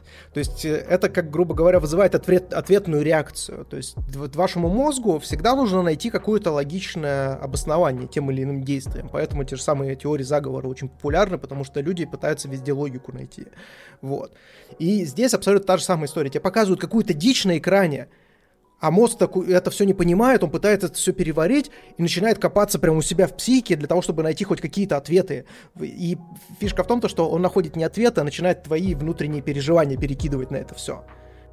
То есть ты заполняешь пустоты в повествовании с собой, по сути. И тут вопрос в том, что если тебе чем это заполнять? Личным опытом, личным переживанием, насколько они как бы э, резонируют с тем, что ты видишь. И если это никак не резонирует, то ты хрень какая-то бессмысленная, нахер ее. Да, ты с этим просто не справишься банально. А если тебе есть чем, то это произведение, скорее всего, станет для тебя глубоким из разряда э, заставило меня задуматься. А о чем задуматься, я в душе не ебу. Но в целом, например, я вот для себя поймал, вот, э, скажем так, серия про вот эту сильную женщину, как она называлась там, э, меня заставила, где, по сути, в теле огромного, э, ну, полукиборга, мужика здорового с ножами из плечей, вместо рук у него вообще там, типа, зарядное устройство для бомб, Э, и, собственно говоря, вот наш главный герой, который в теле хрупкой девчушки Хронику, и вот они не понимают свое тело, типа, в плане вообще даже похода в туалет. У них, э, например, о, вот о, это, скажем так, э, этот персонаж, находясь в теле мужчины, она вообще задумывается, типа, вот я хочу поцеловать эту девушку, потому что я это хочу как личность, или меня сподвигает, по сути, потребности тела. То есть, или, например, там, Хроника, абсолютно не понимаю, точнее, вот э, Кайба, находясь в теле Хроника, типа, не понимает, почему ей плохо вот чисто пара, ну, с позиции организма, там, типа, нет настроения, там, еще что-то. То есть, не понимает все эти гормональные истории, сбои и, э, условно, там, особенности женского организма. И ты понимаешь, что, блин, это вообще, кстати, интересная ретроспектива, Э, и перспектива, скажем так. То есть... Конфликт разума и твоих потребностей как непосредственно организма живого. Да, и если бы так, человек действительно мог бы переселять свои, скажем так, воспоминания, вообще свою личность в другое тело, мне кажется, мы бы гораздо лучше друг друга понимали, если бы это было ну, не на постоянке, а вот именно как экскурсия, по сути. Мне кажется, гораздо было бы проще наладить контакты, ну, тех же самых полов там, или людей, э, пожить, например, другой жизнью, условно, там, Э, то есть это бы усиливало эмпатию среди людей, потому что, ну, ты вливался бы полностью в другое абсолютно окружение, потому что чаще всего ты к этому привязан и абсолютно оторван от других каких-то вещей, типа вот как видит мир э, человек, там, опять же, другого пола, другого социального статуса и так далее. То есть вот меня, например, вот эта мысль зацепила. И, в принципе, вот эта вся тема, что равна ли память человека и его воспоминания по сути, его личности и, ну, условно, душе. Это да, и причем здесь все это препарируется через э, абсолютно разные темы, то есть как и тему там осознанности, неосознанности, потребительства того же самого, там, похоти, безразличия и всего остального, то есть тех же самых там чувств, эмоций и Ой, если честно, такая прям тема, о которой очень сложно разговаривать, а приходится, потому что у нас все-таки подкасты у нас э, эту тему заказали, потому что в любом случае обсуждение Кайбы так или иначе, знаете, все равно проваливается в какие-то внутренние ощущения, которые прям вот некоторыми из них очень сложно делиться, особенно на публику. Но в любом случае, я, хоть я понимаю, что многих вообще все, что мы рассказываем, скорее отпугнет, потому что все равно большая часть людей хочет получать от аниме, от любого другого произведения именно скорее развлекательную составляющую, чтобы там расслабиться там после учебы, работы там и других вещей, то есть э, испытать как некоторый эскапизм, э, эскапизм э, а не загружать себя экзистенциальным кризисом, вообще, что я есть, кто я есть, э, почему и все прочее. Но попробовать, мне кажется, все равно стоит. Каждый раз, когда вот такая история всплывает, артхаусная, она для маленького количества людей, но пока не попробуешь, не узнаешь. Э, вдруг это станет вашим любимым аниме. И не стоит отбрасывать эм, эти анимешки только из-за того, что они там нестандартные, необычные или требуют что-то от вас как от зрителя. То есть никогда, опять же, не знаешь, э, пока не попробуешь, да, повторюсь, опять же. Так что сложно описывать Кайбу в каких-то вот величинах, именно строго оценочно, но это в любом случае ярко, динамично, необычно максимально. А, то есть таких вот миров, которые вот здесь есть, честно говоря, ну, это, мне кажется, штучный товар, потому что большинство того, что я вижу в аниме, оно так или иначе там привязано к даже не то, что к реальности, вообще только чисто к Японии, к небольшим городкам и всему прочему. А здесь целая своя вселенная, живущая по своим законам, у которых где-то есть своя философия и мироустройство. И, честно говоря, за этим все равно было интересно наблюдать. Даже вот, ну, то есть мне пришлось два раза посмотреть. Но потому что мне нравилось. Мне нравилась музыка, вот это визуальное пиршество и странность. Музыка здесь просто шикарная, особенно опенинг. Такой проникновенный, такой он, он замечательный, максимально подходящий этому произведению, что я на протяжении первых трех серий ни хрена не понимал, но когда я свыкся с этой мыслью, на четвертой серии я прям, знаешь, это, я такой, так, все хорошо, степень принятия прошла, и тут прям начинается опенинг, и меня прям аж мурашками так бах и в пот. Я такой, чё? Кого, блин? А?» То есть я не знаю, я не знаю, как это у, собственно, у Юасы получилось, но вот он прям на всех уровнях сделал гениальное произведение. Да, сложное для восприятия, но э, если, опять же, как говорю, оно попадает в вас, как в аудиторию, как в зрителя, то оно вознаградит вас опытом, который трудно будет с чем-либо другим сравнить. То есть, опять же, вот возвращаясь к тому, что все-таки аниме на стыке 90-х и 2000-х э, в обе стороны, причем, скажем так, наверное, все-таки было как-то посмелее в плане того, что, ну, какой вызов они бросают зрителю. То да, есть... единственное, я могу сказать то, что здесь э, первые шесть серий это вот роуд-муви, ну, скажем так, для простоты восприятия назовем это так, то есть где нас побрасывают по различным мирам, знакомят в целом с миром, с его устройством и так далее. А вот после шестой серии начинается уже глобальный сюжет и становится чуть-чуть попроще уже воспринимать Кайбу, поэтому э, вот мы сейчас тут напугали очень сильно, там, рассказав про вот эти все там рефлексии, про артхаус и тому подобное. Ну, то есть все равно по, по итогу, по итогу Кайба, она смотрится как очень цельное произведение, и сюжет здесь какой-никакой имеется, просто нужно о нем очень сильно подумать подумать для того, чтобы его срастить. Да. Что ты вставишь-то в итоге?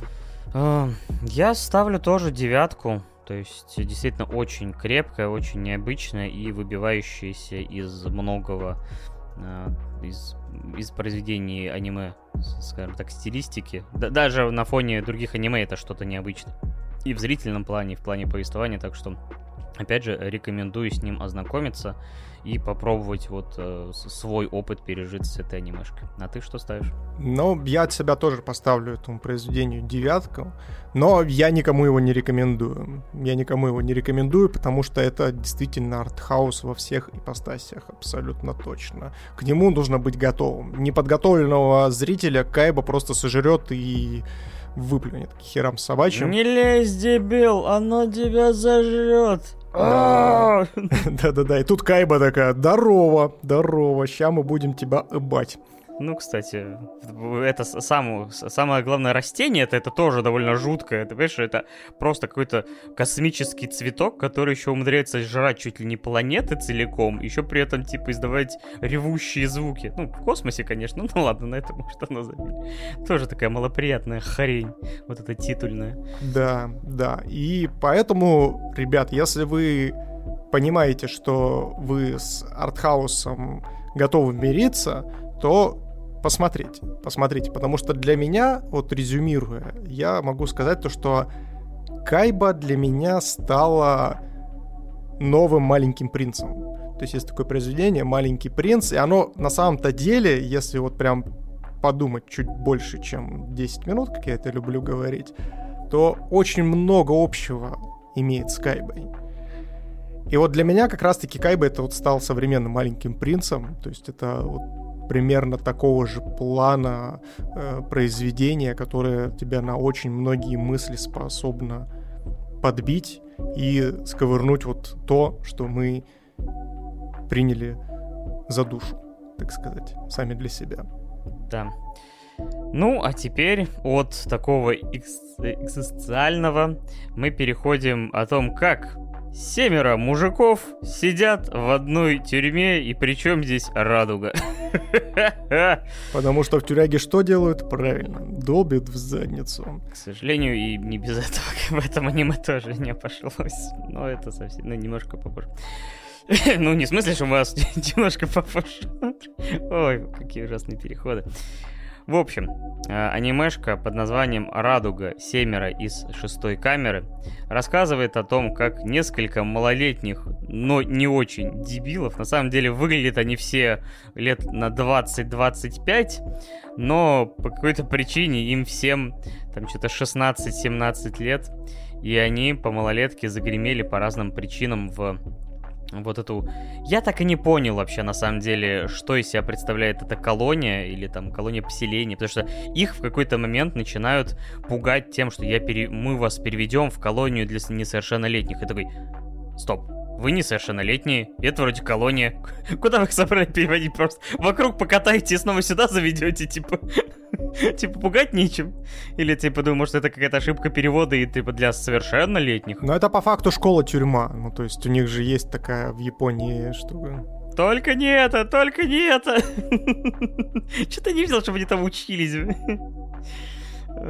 Ты просто по это запретное сочетание слов произнес. Ну, что кто-то, наверное, ждет, что мы это посмотрим. Там просто, да, там, там просто, э, к сожалению, доминирующих женщин не, не доставили в эту школу-тюрьму, поэтому, к сожалению, оста, оста, остались они без обучения. Вот, и, собственно говоря, вот эти наши первые шестеро ребят, то есть вот какой компании, то есть которая уже там, видимо, до этого познакомилась, у каждого своя грустная предыстория, которую нам будут рассказывать в течение сериала, и они попадают э, к в камеру, где сидит один одинешенек. Э, я его запомнил как Анчана, эм, значит... Э, Сакураги. Рокурота Сакураги, который учит их старым добрым способом, а именно встречает их пиздюлями, после которых они тут же становятся как настоящие мужики, лучшими друзьями, не разлея вода. И вообще, конечно, это история о крепкой мужской дружбе за вычетом душевых сцен. Слушай, скажи, пожалуйста, ты смотрел в каком переводе все это непотребство? Старый добрый чуть не сказал анчан, анкорд. То есть с килограммами мата, которые лились с моего э, с моих наушников, типа, как, как у этих. Э, то есть каждый раз, когда я снимал наушники, у меня, как в пацанах, просто вытекали слова, типа, матные такие. Да, блядь, заебись. Но, как ни странно, в этом случае, хоть это явно был перебор, в оригинале 100% не было, скорее всего, такого, э, скажем, такой плотности мата, хотя, ну вот при этом, если бы вот он чуть-чуть снизил бы, это было прям совсем нормально, потому что ну, ты думаешь, ну да, ну да, просто огромно, то есть вот эта компания мужиков э, в тюрьме разговаривать будет, знаешь, в таком, да-да, надо будет поделиться сигаретами нет, блядь, долбоёб, иди сюда, и сейчас тебе пизды дам. Скорее, да, скорее будет такой. Но, к сожалению, вот у Анкорда не получилось забалансить это, поэтому он просто матерится от души, потому что он даже в Наруто любил в какие-то моменты. Ну, единственное, запиканный мат, но его хлебом не корми, дай прибавить. А ты как смотрел? Я смотрел в какой-то озвучке, которая обозначена была на сайте как многоголосый закадровый. Я не знаю, кто это, собственно, переводил, но у меня такие дикие вопросы к этим переводчикам. Я даже не знаю, чтобы ты понимал, чтобы ты понимал. Они серии называли ходками. Ходка 1, ходка 2, ходка номер 3, ходка номер 4. И ты такой, так, блядь, ребята, вы, вы, вы там не перегибаете? И чтобы вы понимали, мне кажется, они это переводили люди, которые впервые в жизни открыли вот, э, знаете, словарь Фени и такие, так, ну, раз уж у нас про тюрягу, значит, собственно, заходить они будут в хату, соответственно, будет у них старшой, смотрящий, вертухаи, кореша, вот, и вот это вот все. И то есть вот этот весь сленг, причем самое интересное, то что, к глубочайшему сожалению, и я не просто так сказал о том, что они в первый раз открыли вот эту феню, потому что периодически они применяли феню, не зная, что это значит на самом-то деле, блядь. И ты такой сидишь и такой, так, погодите, вы в курсе да, то, что это слово значит нечто другое? И, блин, меня постоянно так коребило на протяжении вот первых э, 12 серий, первой арки, что я вообще мне, я прям это, я такой сижу, блядь. И что тебе мешало переключиться там на субтитры, на другую озвучку? А потому что я, потому что я, это... Идиот? Ну и идиот в том числе, естественно. Ну и одноголосые закадровые озвучки мне тоже не особо понравились. И слава богу, то, что я на анкорды не переключился, потому что обилие мата тоже бы меня очень держало. Так вот, так вот. А еще, а еще, э, сейчас будет немножко минусушки, ребят, поэтому на это пару секунд это остановитесь. Там э, переводчик мужского пола, который, собственно, озвучивал э, такие, знаете, достаточно эмоциональные сцены, он делал вот так. Вот так вот он просто орал в микрофон, и я такой, господи боже. Я думал, он его ел. типа, это звук читка. Да, то есть он... То есть, знаете, это вот когда у тебя э, нету режиссера, собственно, озвучки, который бы мог сказать о том, что дебил, блядь, не жри микрофон, это эмоциональная сцена, он здесь должен, блин, кричать о том, что ему плевать на все, а он, ну, бля, плевать, блядь, вот так вот просто начинает орать в микрофон, я такой, господи боже, какой трэш. В общем, ребят, если вы вдруг напрячетесь на какой-то многоголосый закадровый перевод, бегите от него просто всеми правдами и неправдами, потому что это просто какой-то трэш. Ну, на самом деле мы хоть и смотрим по тем или иным причинам очень часто в озвучках. Э, опять, я для стримов, потому что смотреть субтитры и следить за чатиком очень сложно. Там вот Миша иногда, потому что приходится за короткий промежуток времени досматривать или пересматривать. Э, лучше всегда, конечно, смотреть в оригинале с субтитрами, чтобы слышать все эмоции актеров, все нюансы и там, не знаю, опять же, тонкости, которые могут быть утеряны. Ну, хотя, конечно, могут и в субтитрах накосячить, но, скажем так, по крайней мере, по части актерской игры, передачи эмоций вы получите именно то, что и задумывалось изначально. Так вот, собственно, я тебе про озвучку тоже не просто так начал говорить, потому что что-то ты как-то неаутентично действительно начал рассказ про сюжет, потому что, собственно, шестеро малолетних дебилов заходят в хату, делают это максимально неправильно, вот, э, собственно, не бросают полотенце на пол. Вот, точнее, им бросают, они его перешагивают, ведут себя максимально как черти, позорные. Зашел, собственно, и отгребают профилактических пиздюлей от смотрящего. Вот как-то так вот. Да, лучше бы ты не смотрел эту озвучку, а тогда это травмировало твою психику и так сломанную в 10 местах. Ой, что ж ты, Миша, сдал назад. Извините. В общем, так или иначе, перед нами проще всего, конечно, для людей, которые не знакомы там с анимешками, например, сравнить это с побегом из Шоушенка. Э, хоть тут непосредственно не совсем все упирается непосредственно в побег.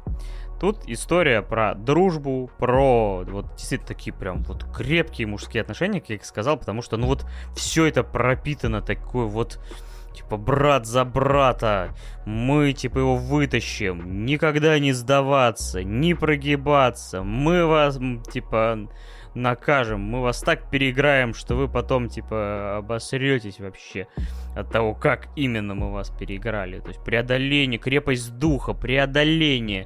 То есть ты смотришь, и у тебя, не знаю, такое ощущение, что моя борода в два раза быстрее начала расти. Типа, насколько все это, типа, мускулинно.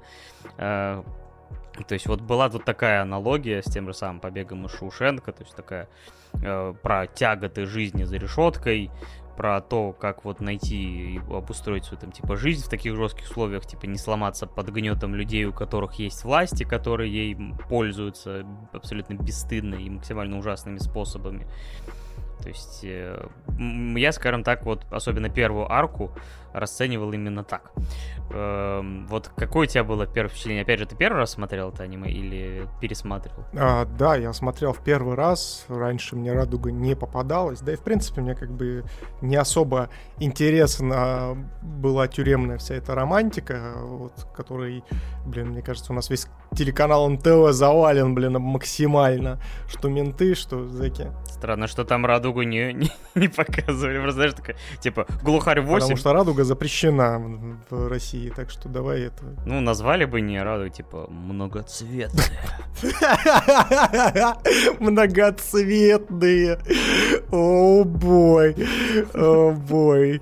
Максимально осуждаем на всякий случай. Надеюсь, не забанит. Дерьмо.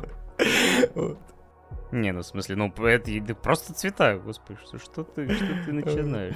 Да, ну в общем, я не смотрел ранее э, «Радугу», и это был мой первый опыт. Слава богу, то, что я посмотрел ее перед э, Кайбой, вот, и пересмотром Фурикури, потому что э, после этого всего, мне бы кажется, я бы не дотерпел, потому что, если честно, мне первые 12 серий показались настолько бездарными и душными, что я прям, вот, прям очень сильно дропнул, еще в купе вот с этим переводом, ебучим, простите, пожалуйста, за выражение, переводчики не примите на свой счет, но правда, такое себе. Вот, что я такой, чё? Кого, причем они там все друг друга кореша, и там еще, блин, вставляют между, собственно, э, знаете, половинками серии какие-нибудь крутые цитаты, типа уровня, знаешь, ауф, и э, волчарские цитаты вот эти самые. И ты такой сидишь такой, что за говно я смотрю, блядь? Что происходит, блин, а? А потом у них начинаются какие-то планы побегов максимально дебильные, которые ты такой, вы, блядь, серьезно? Вы шутите, что ли? Я вам просто, ну, сейчас э, такой небольшой будет спойлер, он ни на что, я думаю, не повлияет. Это э, один из планов побега. В общем, стоят они в душ, насколько я помню, стоят очередь в душ, и видят то, что открываются главные ворота, собственно, в тюрьме, и туда заезжает, ну, какой-то чувак с провизией. Он там привез, собственно, либо пожрать, либо переодеться ребятам и тому подобное. И в этот момент один из персонажей ничего лучше не придумывает о том, что, бля, это же хуерный момент, чтобы сбежать. Он такой смотрит на своего кореша, который рядом стоит. И этот кореш берет, кусает себя за руку и начинает орать о том, что там, блядь, где-то есть змея ядовитая, которая, собственно, сейчас их тут всех сожрет. Естественно, охранники, которые стояли около этой двери, бегут в сторону, собственно, э, искать эту змею. И в этот момент наш главный герой убегает. Убегает через главные ворота, блядь, просто на глазах у всех просто. И ты такой... А? Вы, блядь, дебилы, что ли, конченые? Это как работает вообще? Где, в смысле, там два охранника у вас на всю, на всю зону, что ли? Или чё вообще? Ну, там явно она неполноценная. Ну, там все неполноценные, скажем так. Они там все умственно неполноценные, бля. Это просто какой-то трэш. И у них каждый план охуительнее другого. Это просто какой-то, я не знаю, это, это, это вот реально, ну то есть максимально выключить мозг и не думать об этом. Иначе, иначе это, ну вы как и я будете себе ладонью лицо разбивать каждый раз, когда они там что-то предлагают или тому подобное. И э, вот эти первые 12 серий я вытерпел, еле вытерпел. Вот, несмотря на то, что там все равно были какие-то крутые моменты, то есть там был момент с, крутой с Галиком, э, который в, в очочках персонаж. Вот, кстати, я вот не знаю, насколько у нас будет совпадать с тобой кликухи, потому что если у нас переводы настолько сильно не совпадают, то, возможно, и кликухи тоже будут не совпадать у этих героев. Ну, там каждый из них, знаешь ли, настолько колоритный товарищ, что можно понять. То есть в очочках там, вот у меня он был Баримота. Ну вот, ну вот, да. А у меня, у меня его звали Гал, Галяк в, оч, в очках. И вот, в общем, когда там была арка с, э, э, скажем так, с сигареткой, вот, я вот так скажу, вот, чтобы сильно не спойлерить, то вот это было не, был неплохой момент, который меня вот все-таки защищал от какого-то дропа полноценного этого сериала, потому что я вот прям вот вообще прям мимо меня title, по крайней мере, на первых 12 сериях был. Вот расскажи, как у тебя первые 12 серий прошли. У меня, похоже, абсолютно зеркальная ситуация. Я посчитал, что вторая половина сериала нахрена вообще она существует. Я вообще не понимал, типа, сериал для меня закончился по на 14 серии, когда закончилась, собственно говоря, первая арка. То есть э, как раз э, у них была... То есть для меня была... То есть они показали максимально ублюдских персонажей, один из которых надсмотрщик, который вообще поехавший, не знаю, типа, я бы не удивился, если бы его Дио бы озвучил, потому что, не знаю, у него мимика такая еще максимально отвратительная, э, то есть такой высший царь ублюдков и садистов, ну, то есть, э, понятное дело, что он злой, потому что он злой, ни больше, ни, ни меньше. И, типа, начальник медицинского отдела, э, который, я так и не понял, он, даже, не является каким-то, условно, там, директором вообще всей этой истории, хотя я сейчас сомневаться начал, который вообще там, как бы, некоторых героев склоняет к всяким своим утехам, э, а, собственно говоря, вот этот надсмотрщик продает ему этих персонажей, то есть ну, парней молодых за деньги. То есть просто приводит, а он ему обещает, что им пораньше выпустит, только вот пусти на осмотр заднего прохода. Э, весьма контактный. Вот. И они настолько малоприятные, они как бы шаблонно неприятные, само собой, никакой глубины там нету и в помине, но на меня это сработало, потому что я рассматривал эту историю как прямолинейную до одури, И действительно, она вот за счет вот этого какого-то... То есть я поймал вот эту волну, что типа, вот, они вместе, они их пытаются сломать, но они не ломаются, потому что они мужики! Типа, никто не сломит наш дух, потому что мы вместе. И даже когда мы не вместе, духом мы вместе. То есть вот реально все вот это пацанское, цитатное и ауфное. Очко к очку. Вот это все. Да, и поэтому я вот, как ни странно, все это посмотрел вот именно с интересом первые 14 серий. Атмосфера, не знаю, мне каждый раз заряжал максимально опенинг, потому что, не знаю, мне кажется, больше подходит, конечно, первой половине, вот именно этот крик, все это типа там Inside the Walls, только не хватает титанов там на фоне. А, да, вообще опенинг ультра шикарный. Это вот прям стопроцентное попадание в меня такой ракешник, причем европейской формации, ты такой, вау, вот это вы даете, прям охренительно, я прям сразу же добавил себе его э, в плейлист, охрененная альтернативка этому играет. Да, не, опенинг, да, действительно, это как, как минимум, даже если вам немножко не зацепит, мне кажется, опенинг многим в плейлист отправится просто моментально по щелчку пальцев, как такого включите. Вот. И так как я, опять же, не ждал ничего, никакой интриги, никаких-то про- продуманных планов, потому что, ну, реально, сидят малолетние, ну, типа, не очень сообразительные ребята, они реально вывозят только на морально-волевых, при том, что морально-волевые очень часто э, им приходится э, применять, потому что они сами накосячили, сами разгребают это дерьмо. Например, один там э, просто приходит к бандюкам, которым сидит вот этот анчан, тоже вот есть типа парнишки, которые него боготворят, у них просто секта этого анчана. То есть он один раз их отпиздил, и они его возвели в вот просто в, в статус бога. То есть они за него, не знаю, почки отдадут, не знаю, ноги, руки, глаза, вот все, что они могут отдать, они бы за него отдали. Притом я никак не мог понять все-таки, ну почему? типа, реально, типа, ну, то есть, может быть, если так покопаться, но мне не хотелось вообще в этом тайтле никак копаться, потому что я вот просто вот погрузил в эту атмосферу и просто получал удовольствие вот от какого-то вот этого настроя, э, такого, скажем так, опять же, не совсем стандартного для большинства анимешек. Вот, и то есть, например, когда э, парнишка, вот этот Марио, приходит, типа, за него вступиться, но, типа, как-то без насилия, ему нахрен дро- дробят правую руку в какое-то такое мясо. То есть после чего я вообще удивлен, что он вообще там, не знаю, там просто, не знаю, по себе подтереться сможет с такой рукой. Э, но при этом, да, в аниме есть магия, поэтому он еще что-то после этого делает, а уж под конец так вообще э, еще, э, скажем так, нестандартнее история. Точнее, не стандартнее, а не реалистичнее все происходит. Вот. И меня вот все-таки, в принципе, вот на этой э, антипатии к этим двум ублюдкам э, протащило аниме до 14 серии. Я такой, ну все, закрытая история, как бы, все, закрывайтесь, нахрена вам еще полсезона.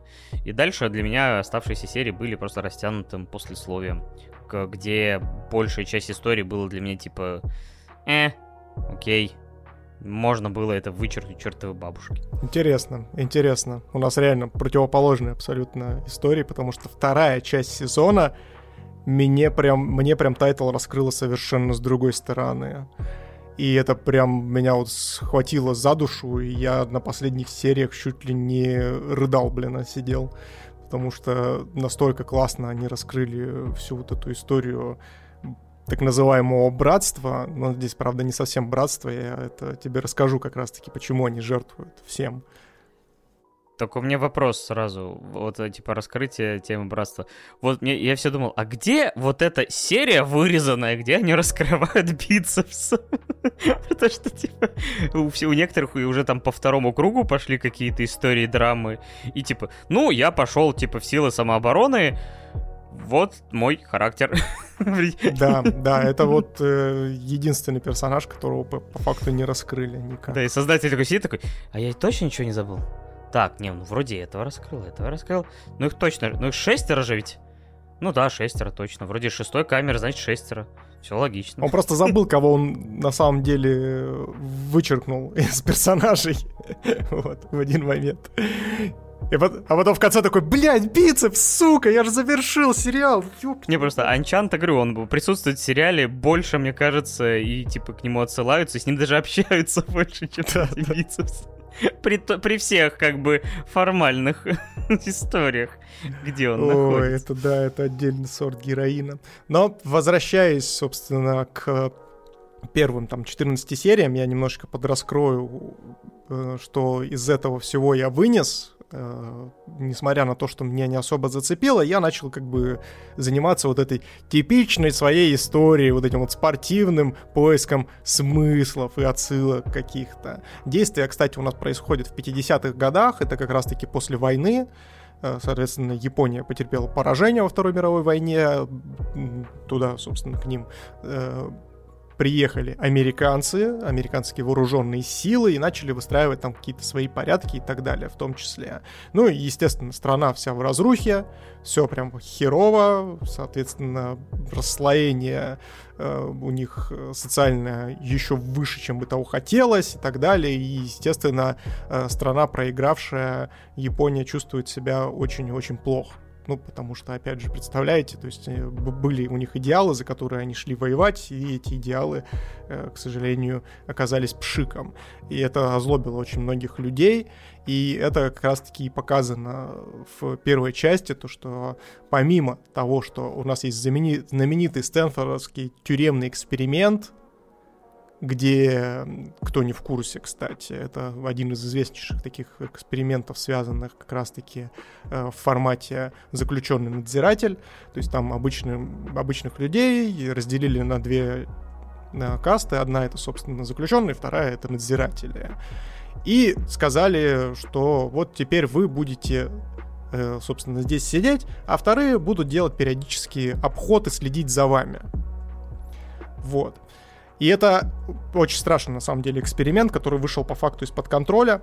Это реально существующий эксперимент, он реально существовал и реально проводился. То есть там все, все свелось к тому, что надзиратели начали брать слишком много на себя. То есть они начали избивать заключенных, хотя это в правилах был, ну, не было прописано. То есть они просто сами решили, что вот мы теперь будем, собственно, управлять этими людьми, которые у нас по факту находится в плену. И э, на самом-то деле там все очень жестко закончилось. Если интересно, почитайте в интернете, на Википедии есть статейка, есть даже э, несколько фильмов, которые этот э, тюремный эксперимент раскрывает с нескольких э, сторон. Очень интересная история, которая как раз-таки подводит нас к тому, что на людей, на людей больше э, влияет ситуация на их поведение, чем их внутренние особенности личности. То есть ты можешь быть бесконечно хорошим и добрым человеком, но если тебя запихнут в ситуацию, в которой тебе придется и нужно будет как-то вот действовать вот такими вот нестандартными способами, либо агрессивными, либо реально э, из ряда вон выходящие даже по, срав... даже по отношению к твоим личностным приоритетам и твоим жизненным приоритетам, ты их совершишь. И здесь как бы отсюда уже появляется вот эта замечательная фраза о том, что власть развращает. Абсолютная власть развращает абсолютно. Вот. И здесь примерно та же самая история. То есть у нас есть вот заключенные наши ребята, многоуважаемые, есть вот эти один надзиратель, а второй вот этот э, хорний дед, который, собственно, выступает здесь врачом, э, главным врачом по больнице.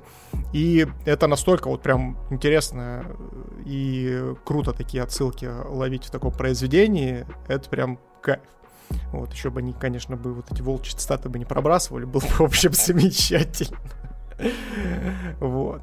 Ну, а говоря про на вторую часть и вообще почему, собственно, наши многоуважаемые ребята-то жертвуют всем для того, чтобы спасти Старшова, спасти Сакураги. Короче, я не зря сказал, в какое время разворачивается это все действо в рамках этого тайтла.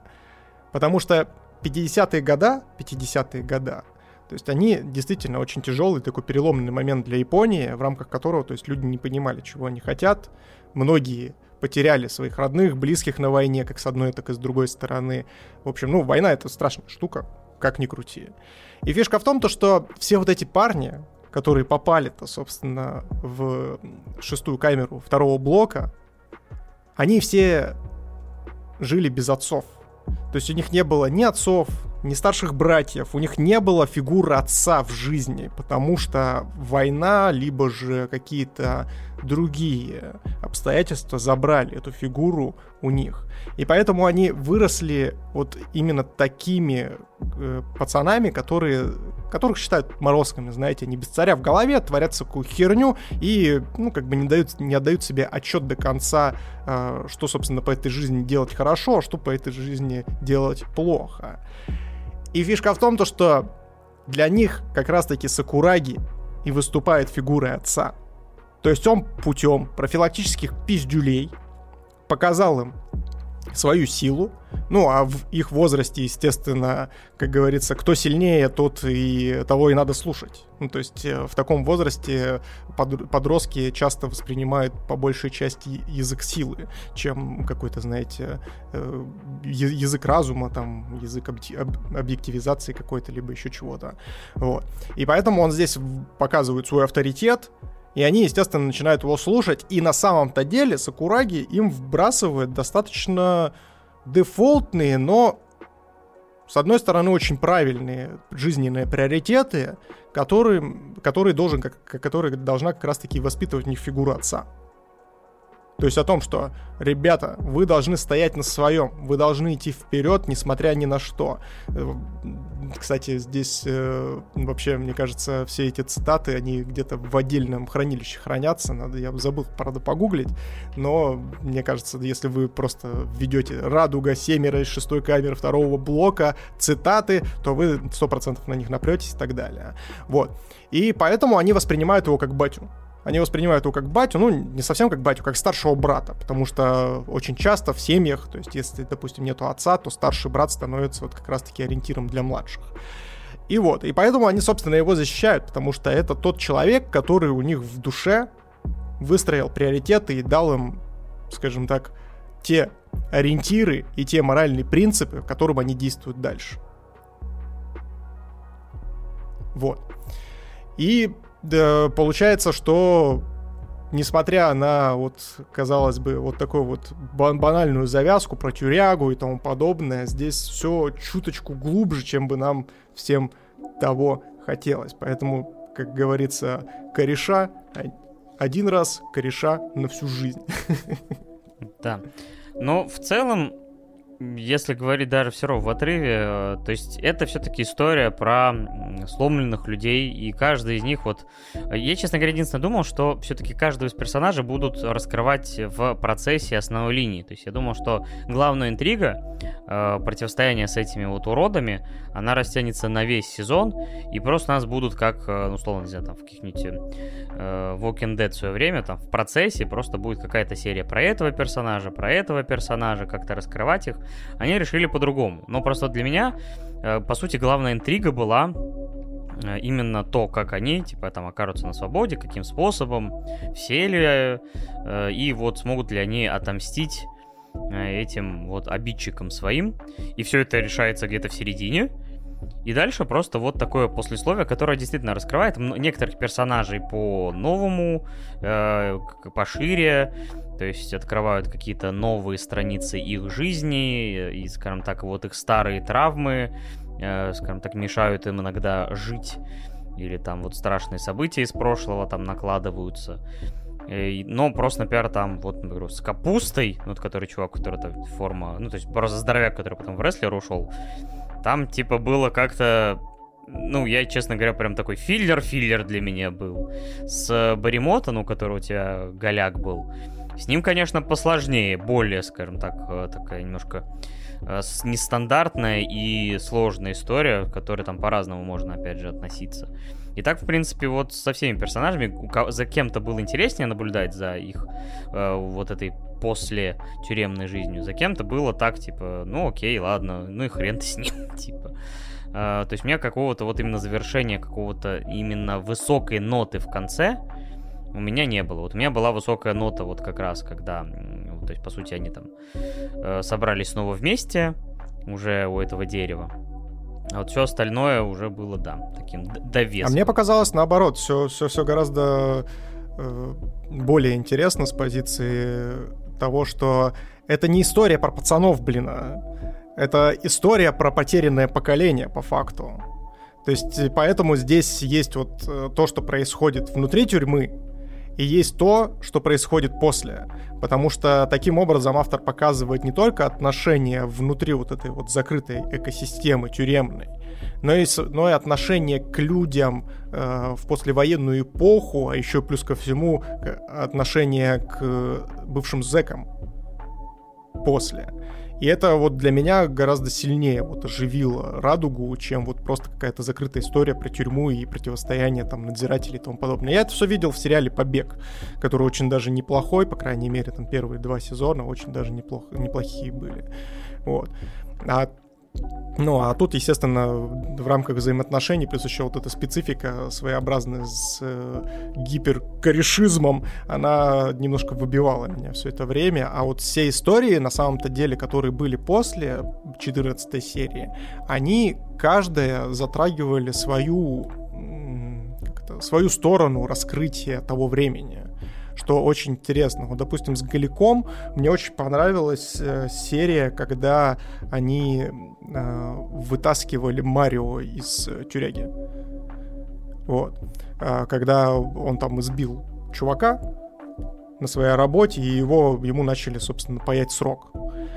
И тогда вот Голяк э, Намото, он про, вот произнес вот одну из интересных э, мыслей, на тему того, что на самом-то деле они реально другое поколение. То есть э, они, как это правильно сказать, то есть он там высказался о том, что они упали на дно из-за этой войны, что заварили когда-то их отцы. То есть они сами по себе-то не, не были на войне.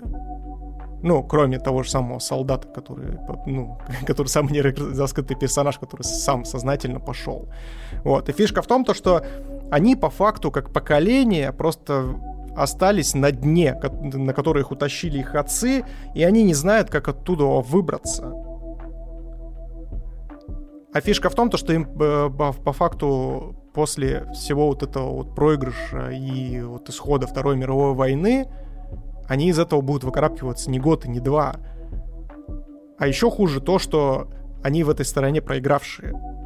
А с проигравшими никто не церемонится никогда. Потому что кто проиграл, на того всех собак, с теми можно делать все, что угодно, и никто тебе ничего не скажет. В противовес. Как бы это там аморально или не очень этично звучало. Потому что, да, потому что вы проиграли, и поэтому, ну, собственно, Японию там после Второй мировой войны у них там не, не, максимально все плохо было. Ладно, и что ты ставишь в итоге этому тайтлу? Я от себя поставлю радуги семеро из шестой камеры второго блока восьмерку. Очень крепкое произведение, особенно концовка, где, собственно, мы узнаем, э, в чем заключалась мечта Марио, потому что на самом-то деле вот как раз-таки последние 14 серий сводятся к тому, что Марио реализует чужие мечты и наконец-то может реали... нач... начать реализовывать свои. Это прям очень круто, это очень душевно, и вот этот финальный момент, где они э, с одним из э, героев начинают э, в ну, знаешь, типа в каких-то мечтах и галлюцинациях э, заниматься боксом, это прям, это прям шикарно, прям очень душевный момент был, мне прям очень понравилось. Я со своей стороны, наверное, поставлю 7,5. Крепкая, хороший сейнен. Эм, скажем так, я приятно провел время, но вот никаких вот таких э, мыслей у меня не возникло. Я просто посмотрел, получил, ну, неплохо провел время, все. Следующий пункт программы. Но в любом случае, спасибо всем, кто поддерживает нас вне зависимости от того, платно или бесплатно. Вы всегда можете поддержать нас просто прослушиванием, поставить оценочку в iTunes, э, написать э, какой-нибудь отзыв э, в CastBox или там комментарий на ютубчике. А везде, где, опять же, есть возможность как-то повзаимодействовать с подкастом, это всегда поддерживает нас и морально, э, в то же время это помогает подкасту в продвижении, потому что любому, чем больше у подкаста там отзывов, оценок, тем человек, пришедший со стороны, с большей вероятностью его включит, чем если там не будет ничего, и он поймет, что за хрень, но этих странных ребят в задницу. Главное, чтобы он не включил на моменте, где мы обсуждаем Кайбу. Он такой, бля, что за херня? Хотя, знаешь, ты вот рассказал про то, что тебя периодически выключает на тайтлах. Вы думаете, у нас херовый подкаст, потому что мы просто тупые? Нет, вот просто Пашу выключает периодически, и он забывает, что там смотрел, что не смотрел. Поэтому вот такое вот качество подкаста вы получаете, ребят. Спасибо вам огромное в любом случае за поддержку. Вы все дикие красавчики. Я вас всех обнял, приподнял. Вы большущие молодцы. Да, присоединяюсь. А, в любом случае, мы еще сегодня сейчас э, запишем то, что мы не успели сказать. Точнее, даже не то, что не успели, скорее забыли. Э, так что для, опять же, подписчиков Boosty будет еще там удлиненная там на 20-30 минут версия.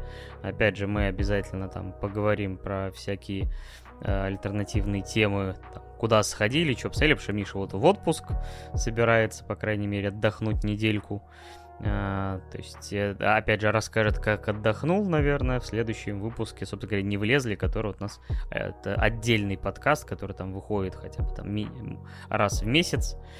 И скоро как раз, наверное, в обозримом будущем запишем. Также у нас огромное количество планов, опять же, на гостей. Надеюсь, не все нас пошлют на три буквы.